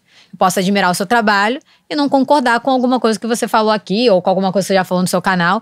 E isso não, não invalida é, o quão profissional o Clê é, as informações que o Clê passa, o, o estúdio foda que ele criou, enfim, uma, uma série de coisas, assim, sabe? Que as pessoas misturam muito tudo, bota num bolo só e vamos julgar. Bota lá e vamos bater, e vamos bater. E aí você escolhe estar na linha de frente, você escolhe estar na frente de uma câmera. Aí, irmão.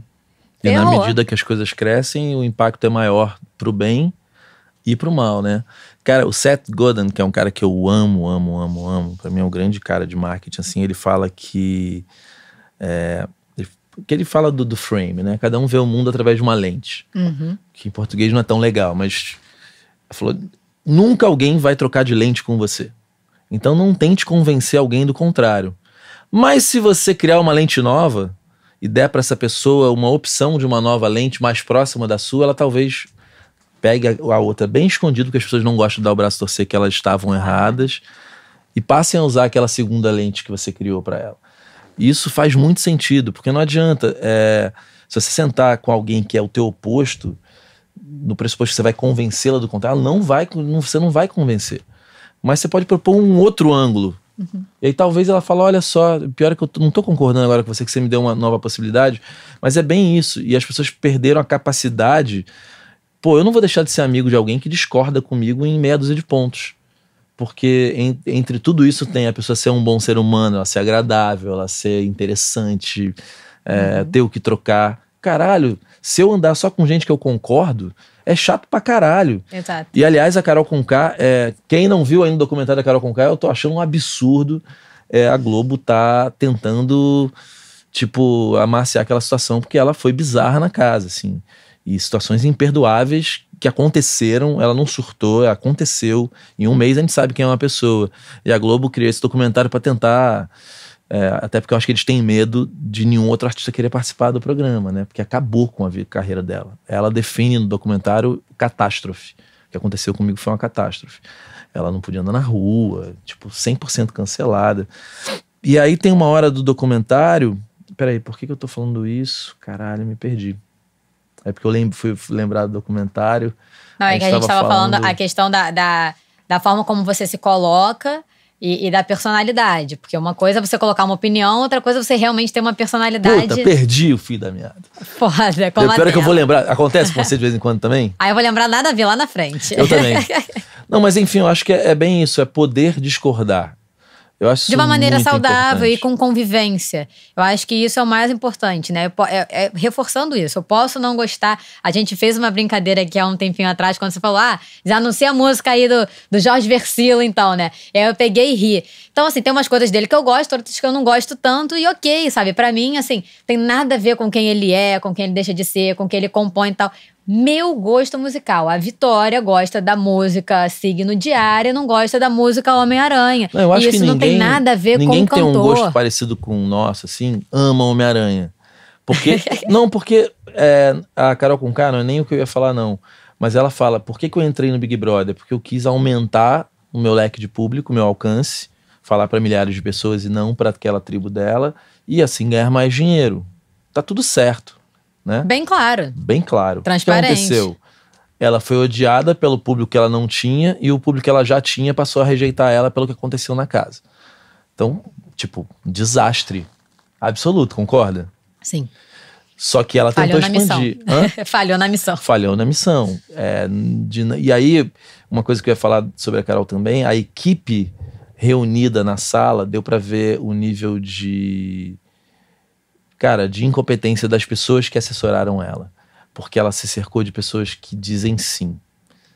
E tem uma hora que o marido fala, eu falei para ela, cara, quando você só se cerca de quem você tá pagando salário, a tua vida pode ir pro saco, porque quando teu ciclo de amizades passa a ser seus assalariados todos, é óbvio que ninguém quer perder o emprego, vai todo mundo bater palma para você, né? Então, é um pouco isso que eu tô te falando, assim, quando você vai para frente e fala o que você quer, você vai ter quem não gosta de você.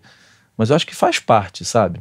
Para mim faz parte. Ninguém é unanimidade, gente. É libertador para mim, cara, eu poder é, falar o que eu penso. Passou a ser uma terapia.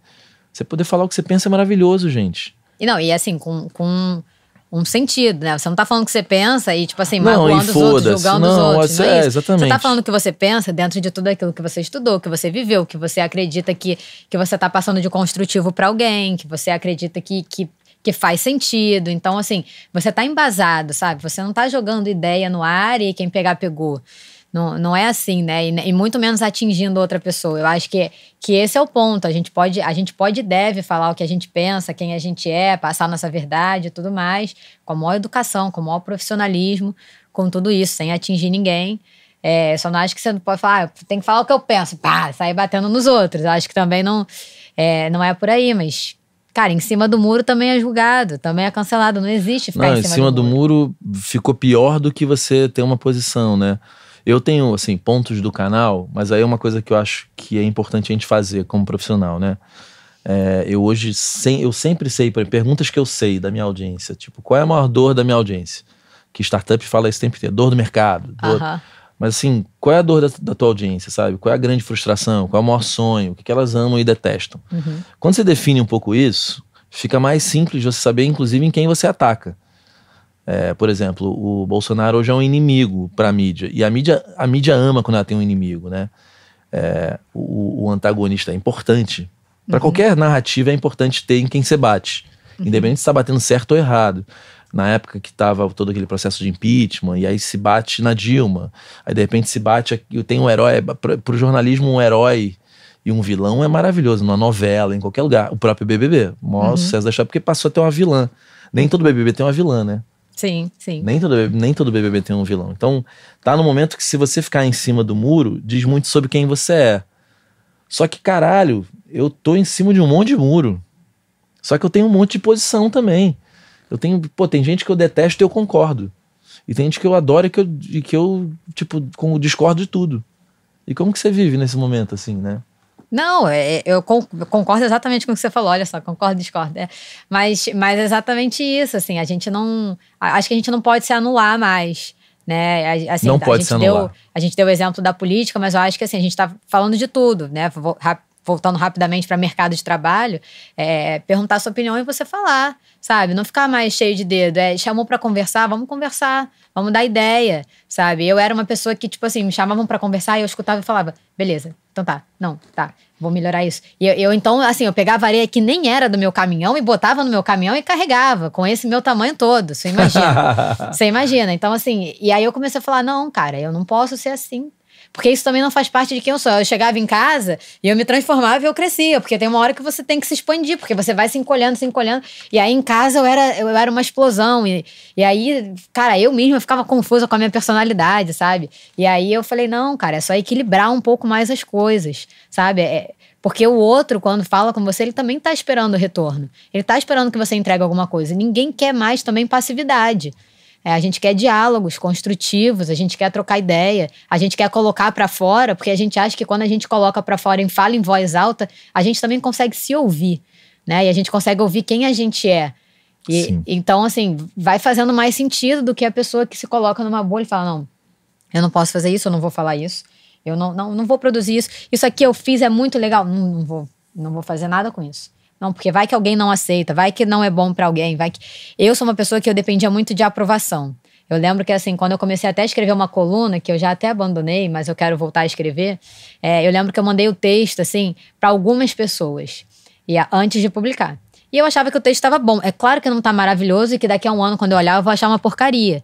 Né? Talvez o primeiro vídeo do seu canal você olhe e fale, pô, tinha muita coisa para melhorar e hoje você está num, num, num, outro patamar. Não, e ao mesmo tempo que às vezes você olha um lado de trás bem ruim, você fala, puto, eu era mais espontâneo aqui do que eu sou agora. Isso, né? porque você sempre ganha alguma coisa. Pe exatamente, é um processo outra. mesmo, né? É um processo, exatamente. E aí eu lembro que eu mandei para várias pessoas e tal, ah, mas, mas esse texto, ele. ele pô, mas ele podia ser mais assim, mais assado e tal. E aí, quando eu vi, o primeiro texto que eu tinha escrito pra coluna era tipo, eu escrevi o porquê que eu escrevia.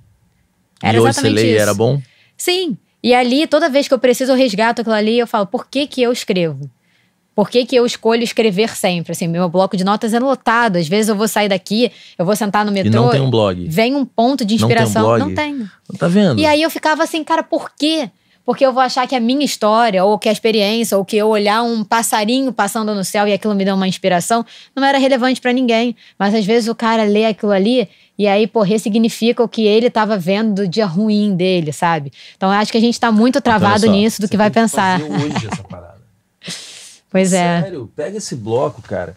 Eu tava, eu estudo muito, né? Aí eu tava vendo uma menina chamada Vanessa Lau, ela é uma das grandes vendedoras de curso de Instagram no, nos Estados Unidos, assim, grandona. Ela não tem tanto seguidor assim, acho que ela tem lá 70 mil, alguma coisa desse tipo. Uhum. É, tem um olho puxadinho assim, deve ser filha de chinês ou de japonês. E ela conta histórias no Instagram, assim, quer dizer, ela tá sempre tentando, é para vender curso, né? Uhum. Mas são fotos dela linda, ela sempre bota uma foto linda, porque as pessoas gostam de ver pessoas bonitas, então ela fala, cara, se eu botar o texto, ninguém vai olhar. E ela faz carrossel com texto. Uhum. Então, assim, em vez de botar aquelas coisas bem pílula. Entenda diretoral, em três trocinhos, nada. Ela fala, ela, cara, ela, ela escreve, conta faz um layout. Não, às vezes tem 20. Entendeu? Ela conta uma história, ela se aprofunda às vezes ali. Uhum. E o Instagram não é aprofundado, né? Sim. Ou ela usa textos mesmo, como se fosse um mini blog. Ou uhum. o LinkedIn também funciona assim. Então pega uhum. a porra do bloco de nota e escreve, cara, porque assim, tá ali já. É só tu entrar no iSpace lá para deixar organizado, né? para não ficar aquela, aquele bloco de, de texto. E o que, que você vai perder? Tá pronto, cara. Exato. Revisa e lança. Voltamos ao, ao, ao, ao, à liberdade do idiota. Exatamente, exatamente. Porra, o idiota ele tá cagando, ele bota a porra do texto ali. Aí, de repente, cara, é e o você que tá, que você que tem algum senso crítico tá ali, né, julgando o cara. E quando eu falo idiota, gente, eu não tô falando, tô falando sobre, é, por exemplo, eu hoje começo a estudar sobre um determinado assunto e eu tenho a coragem e a cara de pau de já ser uma autoridade naquele assunto. Porque a, a, a turma da Fórmula Lançamento definiu que é o seguinte: eu posso comprar um livro sobre algo que eu não entendo e lendo o livro e fazendo vídeo. Só que eu não sei nada daquilo, só tô. Uhum. E fingir que eu entendo. É um, para mim, isso é um absurdo. Mas, repito, se a gente que entende algum assunto não faz o nosso, você está deixando o espaço aberto para aventureiros que não têm absolutamente nada a perder E, e, nem acredito que a gente só tem que aprender com quem sabe pra caralho, não. Eu acho que às vezes é muito legal você aprender com alguém que tá um step atrás de você. Uhum. Porque talvez você não vai conseguir entender o que o especialista está falando ainda. Então talvez a tua primeira informação seja justamente alguém que esteja um pouquinho mais à frente. Só que o que está acontecendo agora é que esse cara finge que ele não está um pouquinho à tua frente. Ele finge que ele sabe tudo. Então também não tem muita gente que fala: olha, cara, eu não entendo muito bem disso aqui, mas eu vou compartilhar o meu processo de aprendizado. Talvez seja o melhor é, influenciador para eu seguir quando eu tô começando também, porque eu tô um pouquinho atrás. E ver né? quem tá disposto a compartilhar de fato, né? Exatamente. Porque assim, uma coisa é você dar fórmula e uma coisa também é você achar que o seu conhecimento é seu e que você não tem que passar para ninguém, porque tem os que dois também, tipos de pessoas. Que também é ruim, né? Exato, exatamente. Enquanto as pessoas não entenderem que elas crescem juntas e que existe espaço para todo mundo, porque vai ter o cara, sei lá, falando de rádio, vai ter o cara que que vai escutar a Vitória, vai ter o cara que vai escutar o Apolinho lá da Tupi, vai, vai ter gente para tudo que é gente. É, né? porque cê, eu, a eu, concorrência é saudável. É saudável e é muita gente. E é bacana também, porque você vai ver que o cara não fez aquilo ali, e é no insight dele que você cria outra coisa. Então, assim, cara, eu troco muita ideia com a minha prima falando de música. Ela, ela faz música na UFRJ, ela fez é, a escola de Vila Lobos também e ela dá aula de musicalização infantil para criança. Só que ela foi falar comigo uma vez, assim, a gente foi conversar. E, e, na verdade a gente só tava falando sobre lidar com pessoas, né? Ela tem que lidar com mãe e pai, que é um bicho difícil. Você é mãe? Sou mãe, sou Quantos mãe. Quantos anos? Minha filha vai fazer quatro anos agora. Caralho, tipo, eu botei isso aqui pra Marcela Rica, ó. Mais uma super mulher aqui nesse lugar. É, eu acho que a maternidade dá esse status. É, maternidade junto com carreira dá, dá esse status. Eu serei pai em três semanas, né? Ah, é? Estou apavorado, apavorado. Caraca. Eu tô apavorado. Não. Não, apavorado porque eu não ah. sei se segurar. Aí me falaram, vai ser menino, né? Aí ontem que eu fiquei sabendo que o peru solta xixi. A... é filho que você tem, uma filha? Não, é uma menina. Dizem que o menininho, quando é pique desse tamanho assim, que ele mija pra cima, né? É, e né? Aí... Não sabe lidar, né? não, eu não sei, de, eu não sabia que. Eu não sabia até quanto tempo que amamentava, eu não sabia quando começava a comer eu, todo errado. Eu sou aqui. Mas ninguém sabe, todo mundo vai aprendendo. Que nem, ó, maternidade é outra. É que você eu não imaginava que eu ia ser assim, pai, entendeu? Eu não imaginava que eu ia ser. E você acha que eu, que vou fazer 25 anos semana que vem, é, você também... eu tinha ideia de que eu ia ser mãe aos 21? Não tinha ideia. E o que que mudou? A mãe transformou você, ser mãe transformou você assim como profissional Cara, também?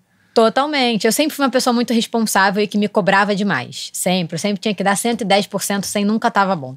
Então, assim, a, a maternidade acho que me tornou mais humana, sabe? Mas, assim, é, vendo quais são os meus limites, me conhecendo, sabe? E ao mesmo tempo, assim, fortalecendo essa minha essa minha personalidade, que assim, eu vivo para a minha carreira e para o meu trabalho. Assim, a Vitória é a carreira dela. A Vitória é a profissional que ela se transforma todos os dias, sabe?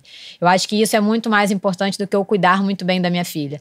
É eu ser o exemplo para ela, né? Porque eu não quero que ela fique mais velha e pense, poxa, minha mãe fez tudo que podia para eu ser direitinho do jeito que eu sou. Olha, bonitinha, estudei no colégio, fiz uma faculdade. Nanana. Eu quero muito mais que ela olhe e fale, pô, a minha mãe mesmo, né, tendo um filho que demanda uma série de coisas, cara, ela foi lá, traçou a carreira dela, é, foi correr atrás dos sonhos dela e ela é um exemplo para mim, sabe? Eu acho que isso é, é o mais importante. E que amarra toda essa conversa que a gente vem tendo, né? De você ser verdadeiro com você mesmo, autêntico, colocar suas ideias pra né? fora. Não ficar passivo nas situações. Né? Empreender, né? expandir seu olhar, conversar com outras pessoas, conversar com a, com a prima que faz música, fazer parte de um clube de livro que tem uma advogada, que tem uma outra que fez pós em neurociência. E aí você, sabe, você vai vendo assim, você, você vai expandindo, e aí você começa a ver que o que você faz ali ele é um ponto no, no, oceano, né? Ele é uma gota no oceano. E que você pode entregar aquilo de maneira diferente, que aí, sim você traz o diferente. É, e tentar agradar todo mundo é, é fracasso certo. É. E é não muito tem como. difícil. Porque Até porque não... você não circula em todos os ambientes. Então não tem como agradar todo mundo. Eu não sou, eu não tenho o que falar de música. Posso falar das músicas que eu gosto. Não, mas você pode falar de música como uma amante de música para pessoas que gostam de escutar alguém falar de música. Ponto. Você não precisa ser um jornalista, porque eu acho que isso acabou também, né? Tem um, essa coisa do, do, do cara de pau. Tem o é, é, Seth Godin fala que descobriram que um professor de Harvard ficou lá. Como pronuncia? É Harvard. Ah, Har eu tenho muita dificuldade. Essa palavra é escrota de falar, Harvard. Eu tive que gravar um spot na rádio uma vez, falando de uma parceria escrota. de uma faculdade daqui. Com a Harvard. Cara, não saiu. Eu fiquei lá, né? Aí o operador escroto. de áudio ali. Aí eu. Harvard. Cara, que vergonha. Harvard.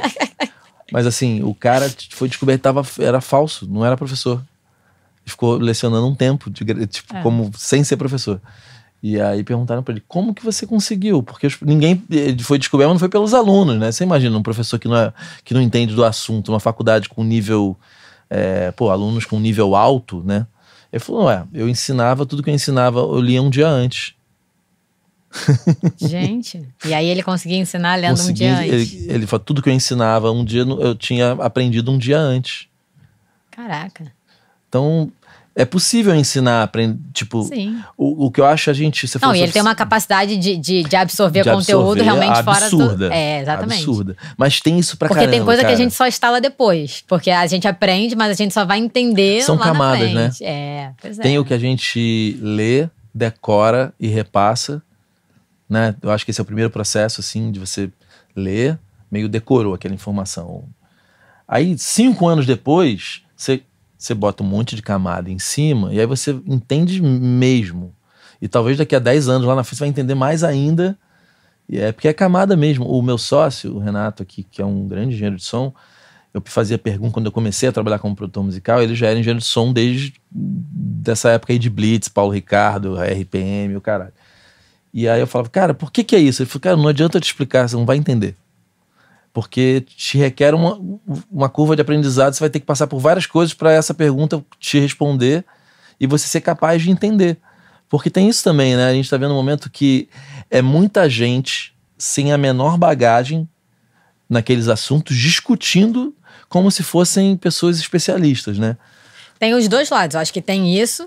E também tem a galera que, que, é, que é. Ainda existe essa galera que fala assim: se essa aqui é a minha fatia dentro desse universo todo, eu vou fazer a minha fatia. E não entender o contexto que você tá. Também tem Que isso. eu acho que são. é, Os dois extremos não dá certo. Não É, dá eu tento certo. sempre estar, por isso você falou da, da pô, ouve ela, ouve esse aqui, ouve isso aqui, e você fala assim. Porra, não é que tá todo mundo certo? Porque, cara, eu juro por Deus, fora o. Eu acredito que, pelo menos as pessoas que eu me relaciono, e grande parte das pessoas que eu admiro, assim, acho que ninguém é do mal, demônio. Nem a Carol Conká, que, que né, passou por tudo aquilo. Então eu sempre tento, tento entender, caralho, peraí, eu tô conversando com cinco pessoas que discordam, mas são todas bons seres humanos. Elas querem um mundo melhor. Ninguém quer um mundo pior. Eu, eu passo da premissa que as pessoas, pelo menos que eu sigo, que eu convivo, ninguém quer um mundo pior. Tá todo mundo achando a sua forma de entender tudo isso que está acontecendo. Porque todo mundo quer, no fim das contas, um, um mundo melhor, né? Tipo, você vê pais discutindo. Eu me lembro da minha mãe e meu pai brigavam muito. Os dois queriam um filho melhor. Uhum. Mas eles discordavam do caminho que tinha que ser feito para eu ser um filho melhor, um ser humano melhor. Então eu sempre tento falar assim, cara, peraí, todo mundo é legal. Só que todo mundo discorda. O que disso tudo, eu, eu do que disso tudo eu posso pegar para mim? Falar assim, pô, não é que agora eu acho isso? Por exemplo, pena de morte, eu tinha uma certeza, assim. Aí de repente foi passando os anos e eu já não tenho as mesmas certezas. Saca? Fora que ainda tem contexto, tipo, tem de cada situação. Então, assim, como eu sei que o nosso país ele é muito filha da puta, é corrupto, cara, não pode ter pena de morte. Porque vai morrer só fudido, não vai morrer um, um- um rico. Então, assim. E olha que a minha teoria era a seguinte: assim, se o cara acumular em pena, mais reduzindo, tirando já a redução por bom comportamento, se ele tem 300 anos de, vi, de, de, de pena, mesmo que ele faça tudo direitinho, esse filho da puta pode morrer, porque, porque ele ganha liberdade. Concorda? Se eu tenho Uhum. 300 anos de pena, eu posso matar todo mundo, porque aí vai virar mais mil, mais cinco mil. Uhum. Tipo, e era meio do beira-mar, que tem 600, sei lá, um negócio absurdo. Esse cara não. Cara, não é um crime, o cara tem 600 anos de condenação. É, é igual castigo. Pô, não tem mais castigo pro cara, entendeu? Uhum. Mas aí você vai e repensa tudo, aí você fala, caralho, quem é esse cara? Onde ele veio? Qual foi? Aí fudeu, é melhor de ser, ser contra, sabe? Porque vai que a gente forma opinião e, e tem que ter responsabilidade também com o que a gente diz, né? Porque senão. é, a gente não, porque a gente não tem essa relevância toda, mas imagina o que o Pedro Bial fala no. O que o Thiago, inclusive eu não sei se você viu o discurso do Thiago no BBB, quando teve a situação com o cabelo do, do, do João. Vi por alto. Eu achei aquele Que- discurso lindíssimo. Eu acho que aquele é o caminho, sabe? De, de falar pro outro, olha, putz, você não precisava ter dito daquele jeito. Mas, gente, ele também não é um. Ele não quer o mal, sabe? Tipo, eu, eu, pra mim, eu sempre vou no caminho do acho que é o bom senso. Acho que o, o, o bom senso, se ele existir, eu acho que você consegue é, conviver com pessoas é, porque o bom diferentes. senso também é de pessoa para pessoa. Aí é que é difícil. Não, mas tem, é... Você não acha que tem, bom, tem um bom senso geral em algum, alguns pontos? Tem um bom senso. É, cara. se os dois lados quiserem. Concordar no que é bom senso. É, né? eu acho que é por aí. Porque se a pessoa quer discordar, quer discordar, né? Parte da premissa que quer tacar o fogo no parquinho. Mas se os dois estão dispostos a, a entender, porque entender é ceder, né? Então você tem que ceder em alguma coisa. Que, que, em que que eu vou ceder para entender o lado do outro? Até que ponto eu estou aberta para entender a história do outro, para entender o contexto e até que ponto também eu quero ensinar aquilo que ele fez de errado, por exemplo. Ou né? até que ponto vale a pena mostrar para ele o que ele fez de errado, né? É.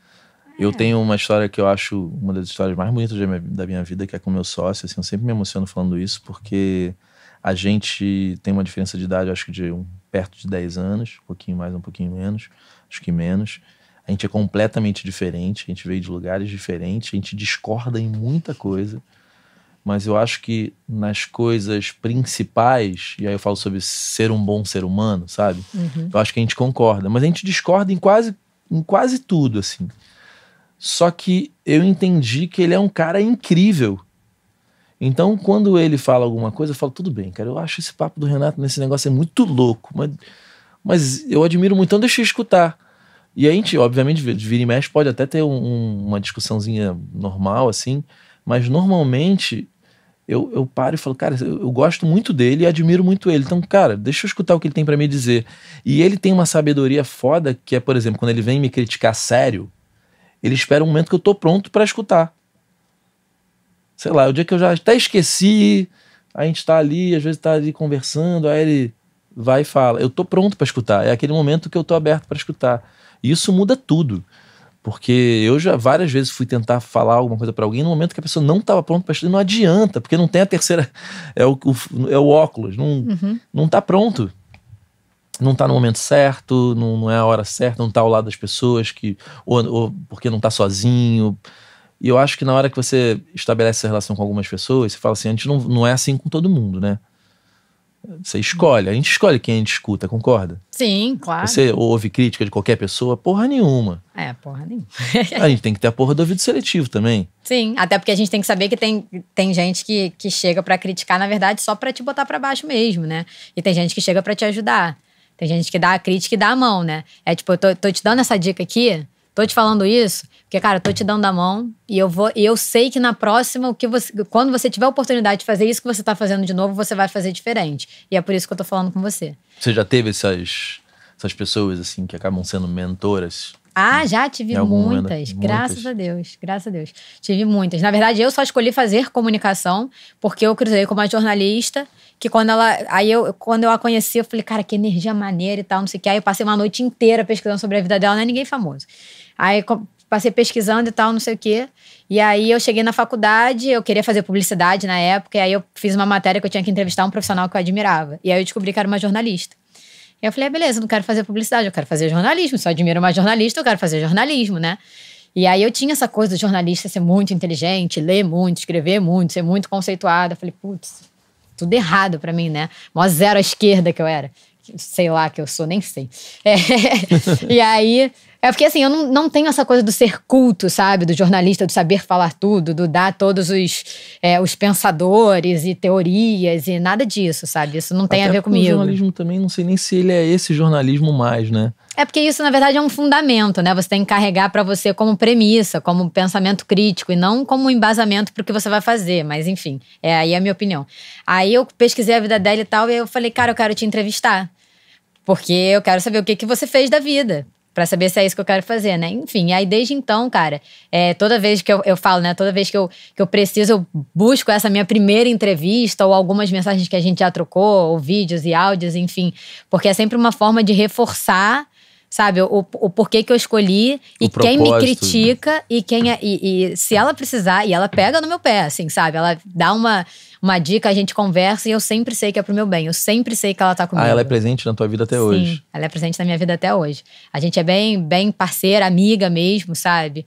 E, e não é am- amigo de, de fofoca, de sei lá, ah, não sei o que aconteceu comigo hoje. Não, não é isso. É tipo assim, pô, eu preciso tomar uma decisão na minha vida profissional que é trocar de rádio, sabe? E aí, pô, tem esse e esse ponto, e aí eu tô na dúvida, eu tô, pô, não sei e tal, e é assim, sabe? Ó, então vamos parar, vamos pensar, ó, o que que a visão que eu tenho de você, o que que você pode, né, o que que eu acho que você pode pensar, o que que você pode tentar botar na balança. E é, é sempre um- uma provocação, sabe? Ela não me dá resposta. A função dela na minha vida nunca é me dar resposta. Pelo contrário, é sempre botar é, uma provocação para que eu chegue às minhas próprias conclusões. Então, para mim, isso é um mentor. Ele é um facilitador. E foi ela que me ensinou o que é ser facilitador, né? É você ter mais perguntas do que respostas. É você sempre questionar. Porque se você tiver resposta, você não tem o que questionar, né? Então, É assim, é, eu- esse projeto social eu fiz com ela, né? E aí eu fui facilitadora de projetos, é, nesses projetos audiovisuais. E, e a função era sempre essa, assim, como é que você capacita alguém, né? Como é que eu capacitei um grupo para que ele fizesse, contasse a sua própria história em vídeo? Cara, fazendo perguntas para que eles questionassem o que que eles querem ver, o que que eles querem produzir, né? Trazendo para uma questão prática, mas trazendo para minha vida, ela a gente, a nossa relação é muito assim, sabe? Eu nunca tô esperando dela um, ai, mas eu tô contigo, ai, amiga, ai, não sei o quê, ai, mas você é linda, pensa que você é linda. Não é isso. Nunca é. Talvez essa pessoa também seja importante em algum momento, né?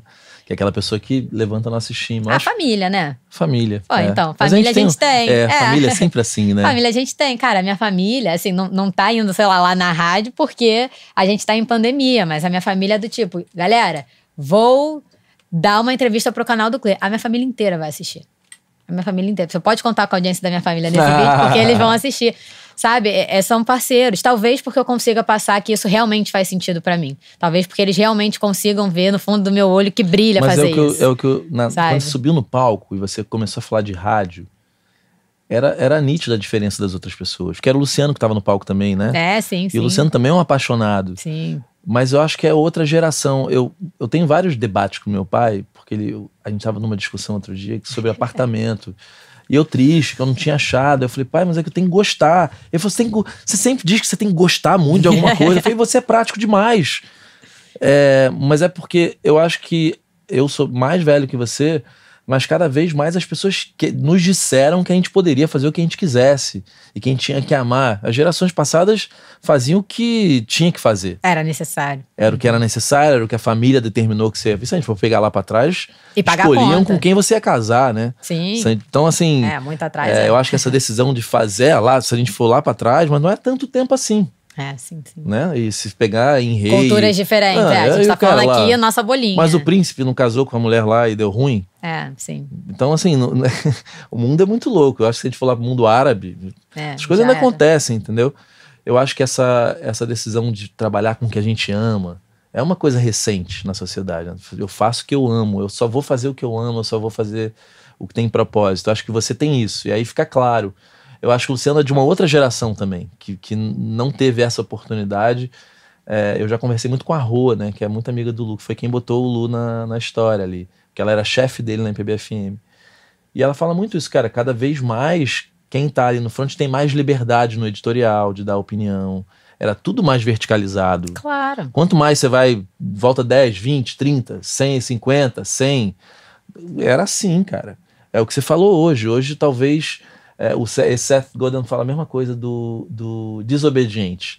Ele fala, cara, a gente está vendo um momento onde as maiores, as empresas mais valiosas eram empresas que foram, foram empresas que foram criadas por desobedientes.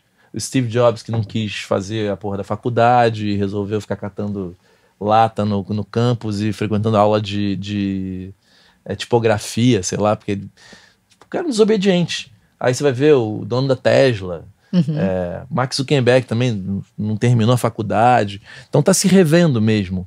E aí eu fico me perguntando, peraí, eu quero um, um funcionário obediente ou desobediente?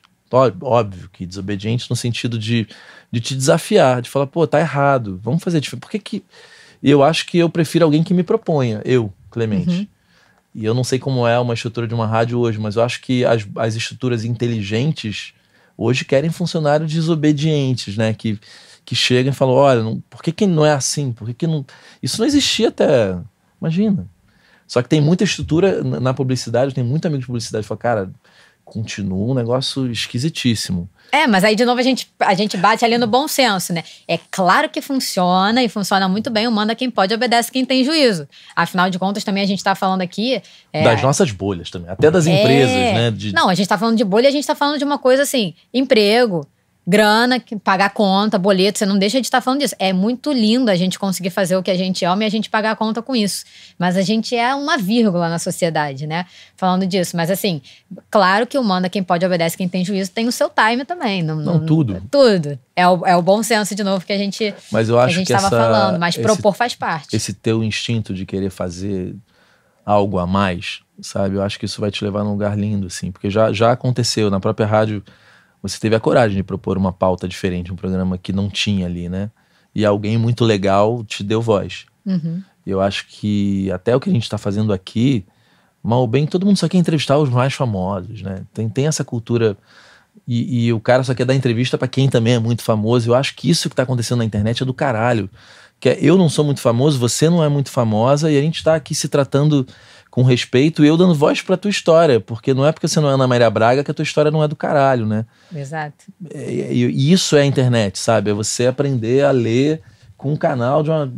É, você aprende matemática num canal de um cara que explica aquilo de um jeito engraçado, e aí de repente todo mundo teve o direito de ter voz, né? De, de criar sua audiência. Ninguém tá te escutando? Ué, vai lá e cria tua audiência.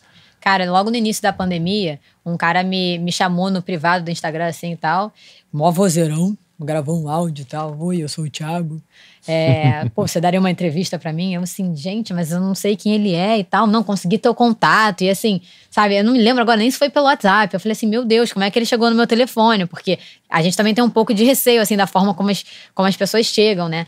E aí, bom, eu descobri que ele fez o curso de locução dele, onde eu também fiz. E aí ele conseguiu, conseguiu meu, meu contato pela nossa fono, em comum. E aí, enfim, ele fez a entrevista. É, foi um pouquinho antes de eu trocar de rádio. E assim, foi um espaço ali que eu contei a minha história. Acho que não, ainda não tinha contado a minha história na internet. Né? E, e, eu contei a minha história e foi assim, sincerona, do jeito que tá sendo com você, sabe? Em alguns momentos eu até me emocionei, porque ele realmente perguntou trajetória, assim, passo a passo. E é, quando a gente lembra, a gente, claro, tem, quer dizer, eu pelo menos, né, tenho bastante orgulho. É, cara, hoje ele tem mais de mil entrevistas feitas. O cara, ele saiu, ele era locutor de uma loja no calçadão de Caxias. E aí ele pegou, botou uma, o celular dele, e começou a fazer entrevista. E ele pega e manda assim, sei lá, apresentador do SBT, oi, tudo bom? Eu sou o Thiago Nascimento, eu faço entrevista e tal, você quer me dar uma entrevista? Todo mundo dá. O cara já falou com o dublador, sei lá, do Chaves, não, da Chiquinha. Ele já falou com um monte de gente e falou com a Vitória. Até porque as pessoas gostam da. tipo, eu me sinto prestigiado quando alguém fala, pô, vem participar do meu podcast, porque é alguém que olhou para ti e falou, pô, ainda mais quando você não é o, o mega influencer, não é o Google Lois, o cara não tá querendo a minha audiência. Ele tá querendo escutar o que eu tenho para dizer. Exatamente, né? exatamente. Né? E aí você vê, esse cara hoje em dia, assim, a entrevista dele Cara, saltou, o cara desenvolveu muito, né? E a gente até bateu um papo, ele falou: não, e agora eu comecei a fazer um giro de notícias, que aí eu tô fazendo uma outra pegada de locução. Porque uma coisa é você entrevistar, outra tá coisa é você fazer um giro de. É, podcast? Então, ele tá no Instagram, ele criou um podcast, aí ele pegou, começou a jogar as lives no YouTube, então ele tá no YouTube, tá no, no, no em podcast, né? No, no Spotify, tá no Instagram. Assim, ele ocupou o espaço dele, aí ele falou: eu percebi que fazia falta ler. Aí ele tá lendo, sei lá, uns dois livros por mês. Cara, eu não consigo fazer isso. Assim, e, e o, garoto sozinho comprou um microfone. E aí ele tá montando na casa dele, fazendo, ele faz a arte, ele posta. Cara, eu aplaudo de pé. Eu aplaudo de Isso pé. Isso é muito legal, né? Não, é, é assim, é sério, é de arrepiar de verdade, sabe? Ele até falou pra gente bater um outro papo, porque desde então a minha vida mudou bastante. Tô tentando encaixar mas, cara, eu aí, acho mas. Que esse é, é, um, é, um, é um novo mundo, cara. É. Às vezes as pessoas com eu tenho outro ponto que eu falo muito no canal, é tipo, eu vejo os artistas todos reunidos, brigando contra o Google, contra o, contra o YouTube, contra o Spotify. Aí, porra, de repente eu leio muita, é, muita coisa de marketing. Tem um menininho japonês que abre caixa de brinquedo e faz 2 milhões por mês. Aí você fala, caralho, será que tá tão ruim assim?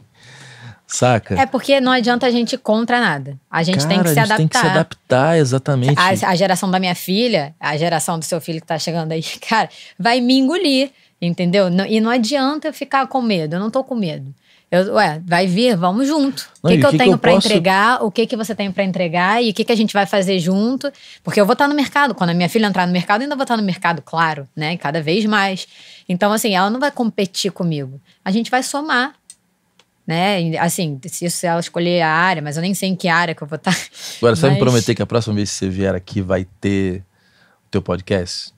Pois é, né, cara? Isso tenho que, isso tenho que Não, fazer. cara, fazer. juro por Deus, a gente não sabe o nosso ciclo na vida, né? A gente não sabe se a gente vai morrer amanhã, daqui a 30 anos, 50 anos. E, cara, o teu bloquinho de nota, você sabe que pode perder tudo, né? Não, tá salvado na, caderno? tá, tá salvo na nuvem. não. Ah, é. Eu parei de fazer caderno, parei. Pô, mas eu tenho amor de muitos Deus, cadernos isso, em casa. bota isso pra fora. É. Olha que o cara que você acabou de contar uma história incrível. Bota isso, cara, todo dia vai lá e posta uma história. Porra, mesmo que seja só pra botar pra fora. Sabe? Pô, tem blog, podcast, tem canal, tem um zilhão de possibilidades hoje. Que seja ler numa A sala. gente se dá desculpa, né? Eu escutei Dá. nesse meu clube de leitura uma coisa muito interessante numa live que elas fizeram, né? Que ela falou assim: ah, mas você reclama que você não tem tempo. Mas me conta uma coisa: você tem 10 minutos? Você tem 10 minutos no seu dia? A gente sempre tem. Então, assim, dá teu máximo em 10 minutos. Você tem esse tempinho aqui, dá teu máximo nesse tempo que você tem, sabe? Tem gente que tem 5 horas, lindo, né? E às vezes nem entrega tanto quanto quem, quem tem 10 minutos.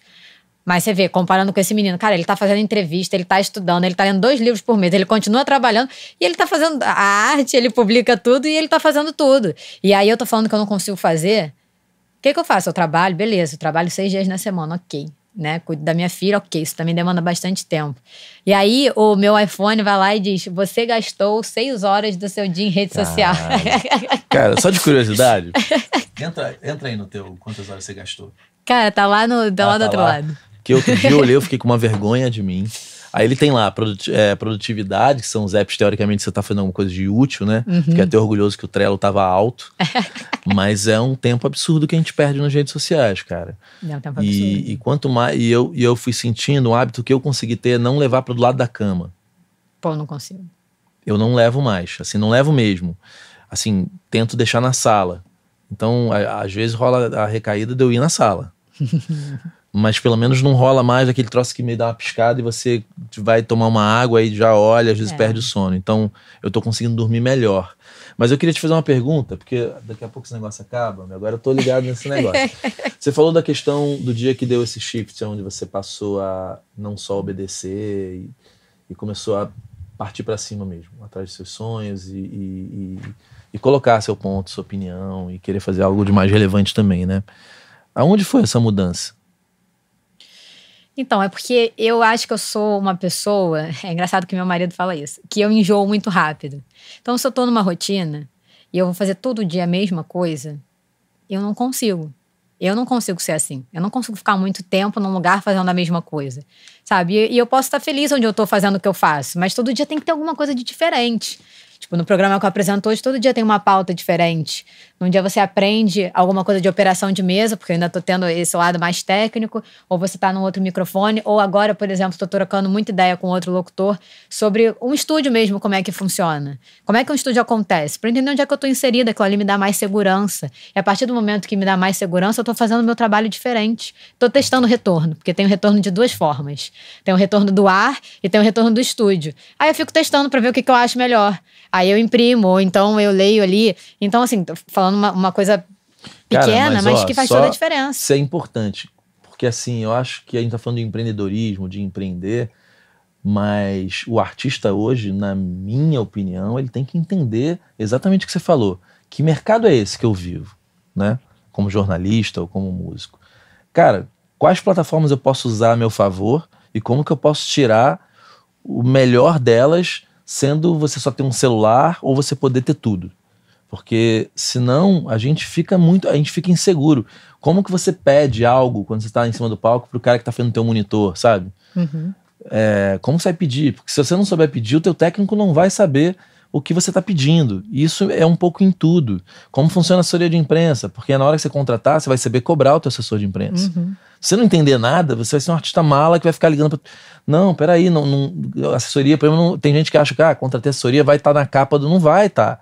Talvez esteja. Mas eu acho que isso é importante a gente saber. É o que ela tá falando. Pô, se eu sou radialista, locutor, apresentadora de rádio, eu tenho que entender é, as ferramentas que estão na minha frente, né? Como, como, porque se dá alguma coisa errada, você sabe o que pedir, sabe como se virar, né? Exato.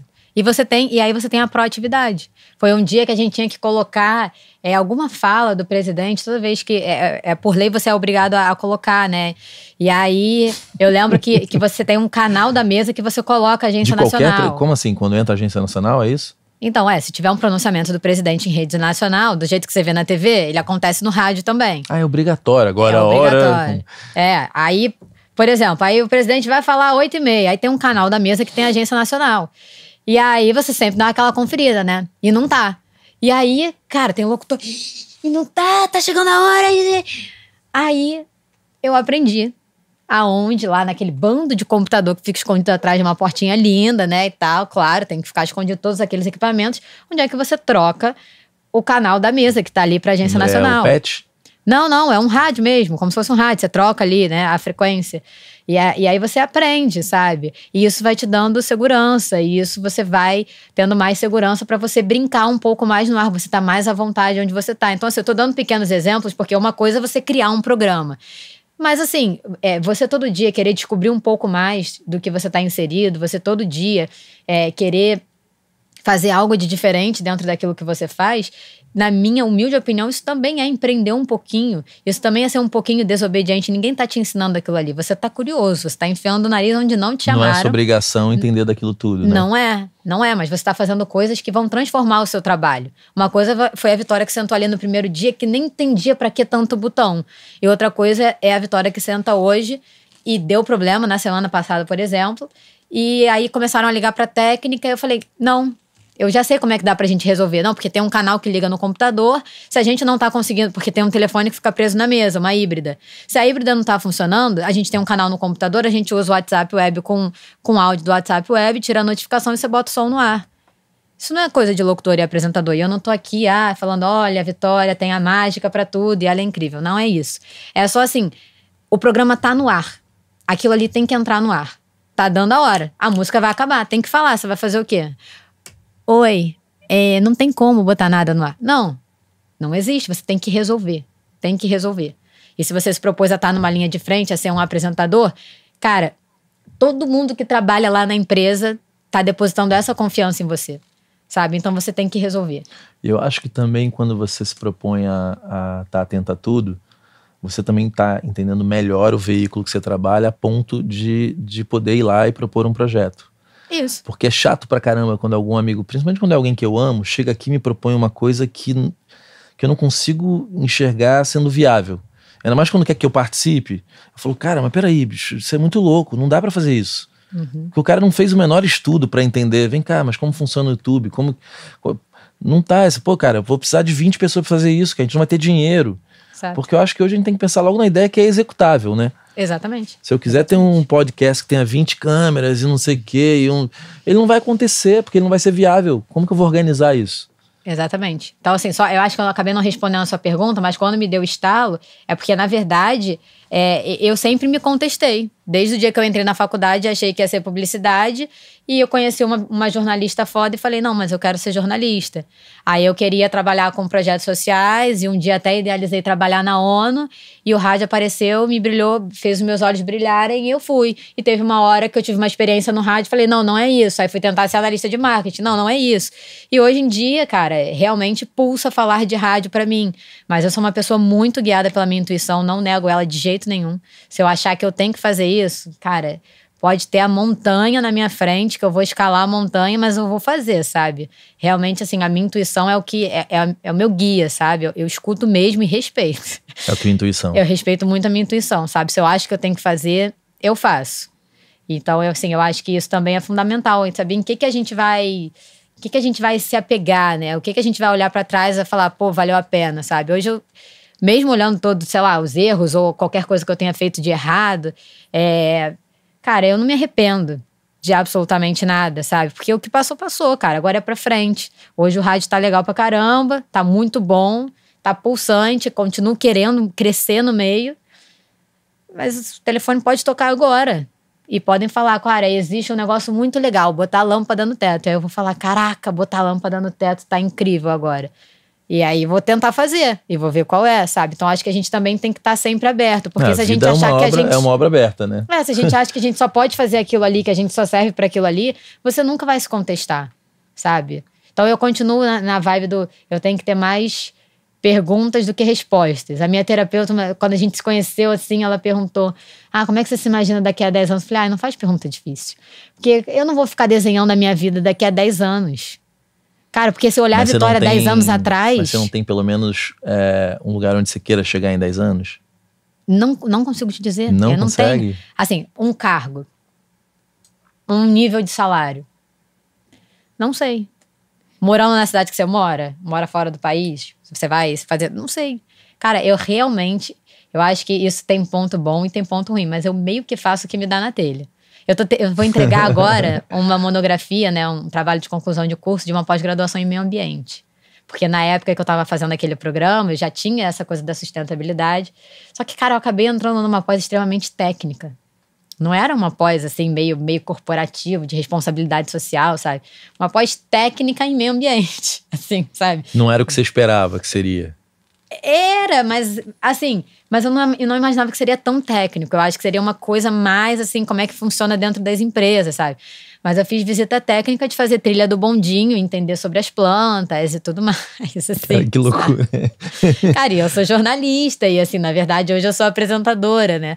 É, mas, cara, eu conheci pessoas que eu nunca conheceria dentro do meio que eu trabalho hoje se eu não achasse que sustentabilidade tem um quê na minha vida que, que eu ainda vou encaixar, que no momento não se encaixou em nada do que eu tô fazendo. Olha que tem um monte de possibilidades, né? Pois é, Por mas isso que eu tô te falando, se você vier aqui de sentido. novo e não tiver com seu podcast, eu vou ficar bravo, porque, cara, você tem muita coisa pra dizer, sabe? E é, é, tipo, é uma pena você não estar usando esse veículo pra. Porque na rádio, mal ou bem, é um veículo de uma outra pessoa, né? Sim. Você é, tá, você tá a serviço uma de uma. De uma exatamente, é. você tá a serviço, É, né? De, isso, de uma isso. linha editorial e do caralho. Mas, cara, o teu podcast, o teu blog, seja lá o que for, é a tua chance de ser o que você é mesmo, né? Tudo. É, mas é o processo que a gente conversou esse, esse tempinho todo. É, que é, que, cara, de você se respeitar, né? Respeitar a sua história, né? Levantar a cabeça. Eu era muito de andar assim, sabe? Apesar de, ser, de da gente conversar aqui, porque você dá muito essa abertura e esse conforto para que a gente se abra. Mas eu era muito uma pessoa, sabe, assim, tá bom, tá bom. Tá A bom. questão de ser mulher, você acha que. Porque a gente tá vendo muito a- as mulheres tendo. tendo voz e falando: olha, é difícil pra caralho ser atriz, mulher entrar. Na...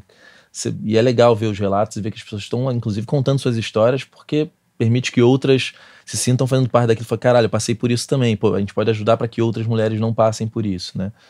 É, você acha que quando você entrou no trabalho, assim, foi difícil para você? Você conseguiu lidar com isso? Você sentiu esse preconceito? Ih, essa mulher aqui na redação. Ih, essa menina chegando aqui no rádio. Apesar que o ambiente de rádio tem muitas mulheres potentes, né? Tem, tem. Eu acho que hoje tem, tem até mais. Na verdade, é, já tiveram rádios, né? A, a Fluminense, a, a Maldita, A tinha Maldita, locução A voz, feminina. pô, eu ainda tenho que trazer ela aqui, porque essa voz é a É. voz da minha. Eu acho que eu vou até arrepiar, porque é a voz da minha adolescência, né? A Maldita era a locução feminina, a Antena 1 é locução feminina. É, as Mas outras os patrões rádios, homens, né? É, sim, sim. Mas as coordena... eu, por exemplo, no rádio, eu só tive coordenadora mulher. Tanto no jornalismo quanto no artístico, a coordenação sempre, sempre foi de mulheres. Então mas essa pra você não foi uma grande minha- questão, minha assim, né? De, deu pra passar sem, sem grandes traumas, assim. É, assim, tanto na rádio da faculdade, tanto. O único lugar que eu não me dei bem foi num local que só tinha praticamente homem, porque eu fui analista de marketing de uma startup do mercado financeiro. Jesus. Eu tô te falando que eu faço o que me dá na telha. Então, assim, hoje, cara, a startup explodiu, os caras são legais, são bons e tal, mas não Não era um ambiente pra ti, né? não encaixava, sabe? E eu contestava, só que eu contestava e via que também ali não era o meu lugar de contestar, sabe? Porque não É bem- adiantava eu é, contestar é porque não era o legal. local que eu nem imaginava ocupar, que eu queria ocupar, que eu queria contestar. Não via graça nas piadas bobas. Não... E os caras são ótimos no que eles fazem com as pessoas com quem eles fazem. Eu que não era parte daquele universo. Entendeu? É, Isso é muito legal, sabia? Porque é bem isso, não adianta. Não é, não é lugar pra você ir ali questionar, né? É, enfim, a gente entraria aí num papo, né, de tipo assim, você mandar currículo para todo quanto é lugar e tal. Eu não, não acredito nisso. Acho que a gente tem que estar onde a gente acredita que a gente contribui e onde a gente acredita que a gente leva alguma coisa. Porque não adianta de nada eu chegar lá todo dia apresentar o programa se eu achar que as pessoas com quem eu convivo não estão me acrescentando, que as histórias que eu tô escutando eu não tô levando pra minha vida. Porque, cara, o que, que a gente vai levar, sabe? As pessoas com quem, quem a gente conheceu, é, escutou a história. Depois a gente vira algo tipo isso aqui. E é isso. é isso. pra mim, isso é o que tem de mais valioso. É, na vida. Na vida. Na vida. Olha, vai ficar de lição desse papo, para mim é engraçado. Eu não sei o que vai ser para ti, mas para mim foi do cara, de tantas coisas que eu aprendi aqui hoje, do cara que ele conseguiu mil entrevistas. Sim. Mandando inbox e. Porque isso é possível, né? Uhum. E hoje até aconteceu porque a Camila Fia, acho que é Fialho, ih, agora esqueci o nome dela que foi empresária da Anitta, que eu não conheço mesmo. Já entrevistei um monte de gente legal do mercado. E eu, ela tem 117 mil. Eu fui lá e mandei um inbox. Falei, ela não vai ler nunca, né? A pessoa que tem 117 mil é muita gente. Ela vai parar naquela outra caixa que às vezes você não abre. E ela respondeu. Então, assim, falou, pô, claro, vamos fazer. Tudo bem que tinha outros nomes ali que eu falei, ó, oh, já veio aqui. Mas se eu não mando, ela não recebe. Então, é, isso acho que serve para tudo na vida, né? Porque às vezes você manda mensagem pro Obama e vai que ele lê talvez não leia, grande chance de não ler, mas se você mandar para vários, um vai responder. E eu acho que tanto na hora de, sei lá, buscar um investidor, ou buscar um emprego, ou buscar uma gravadora, ou um empresário, ou seja lá, um fit para tua música, isso se aplica, né? Uhum. E aí quando você contou, você arrepiou, eu também. É. Dá a mão aqui, adorei hum, que você veio. Eu que adorei, muito promete que você vai. prometo. Promete mesmo. Prometo, já te falei que até o microfone já tá lá em casa, então já é tá isso. tudo certinho. Então, muito obrigado, viu? Mais uma Obrigada vez. Obrigada a você, sucesso. Parabéns pelo espaço, viu? Super é. necessário. E eu vou ser pai, hein? Ai, meu Deus. Boa sorte. gente, a gente se vê no próximo vídeo. Valeu.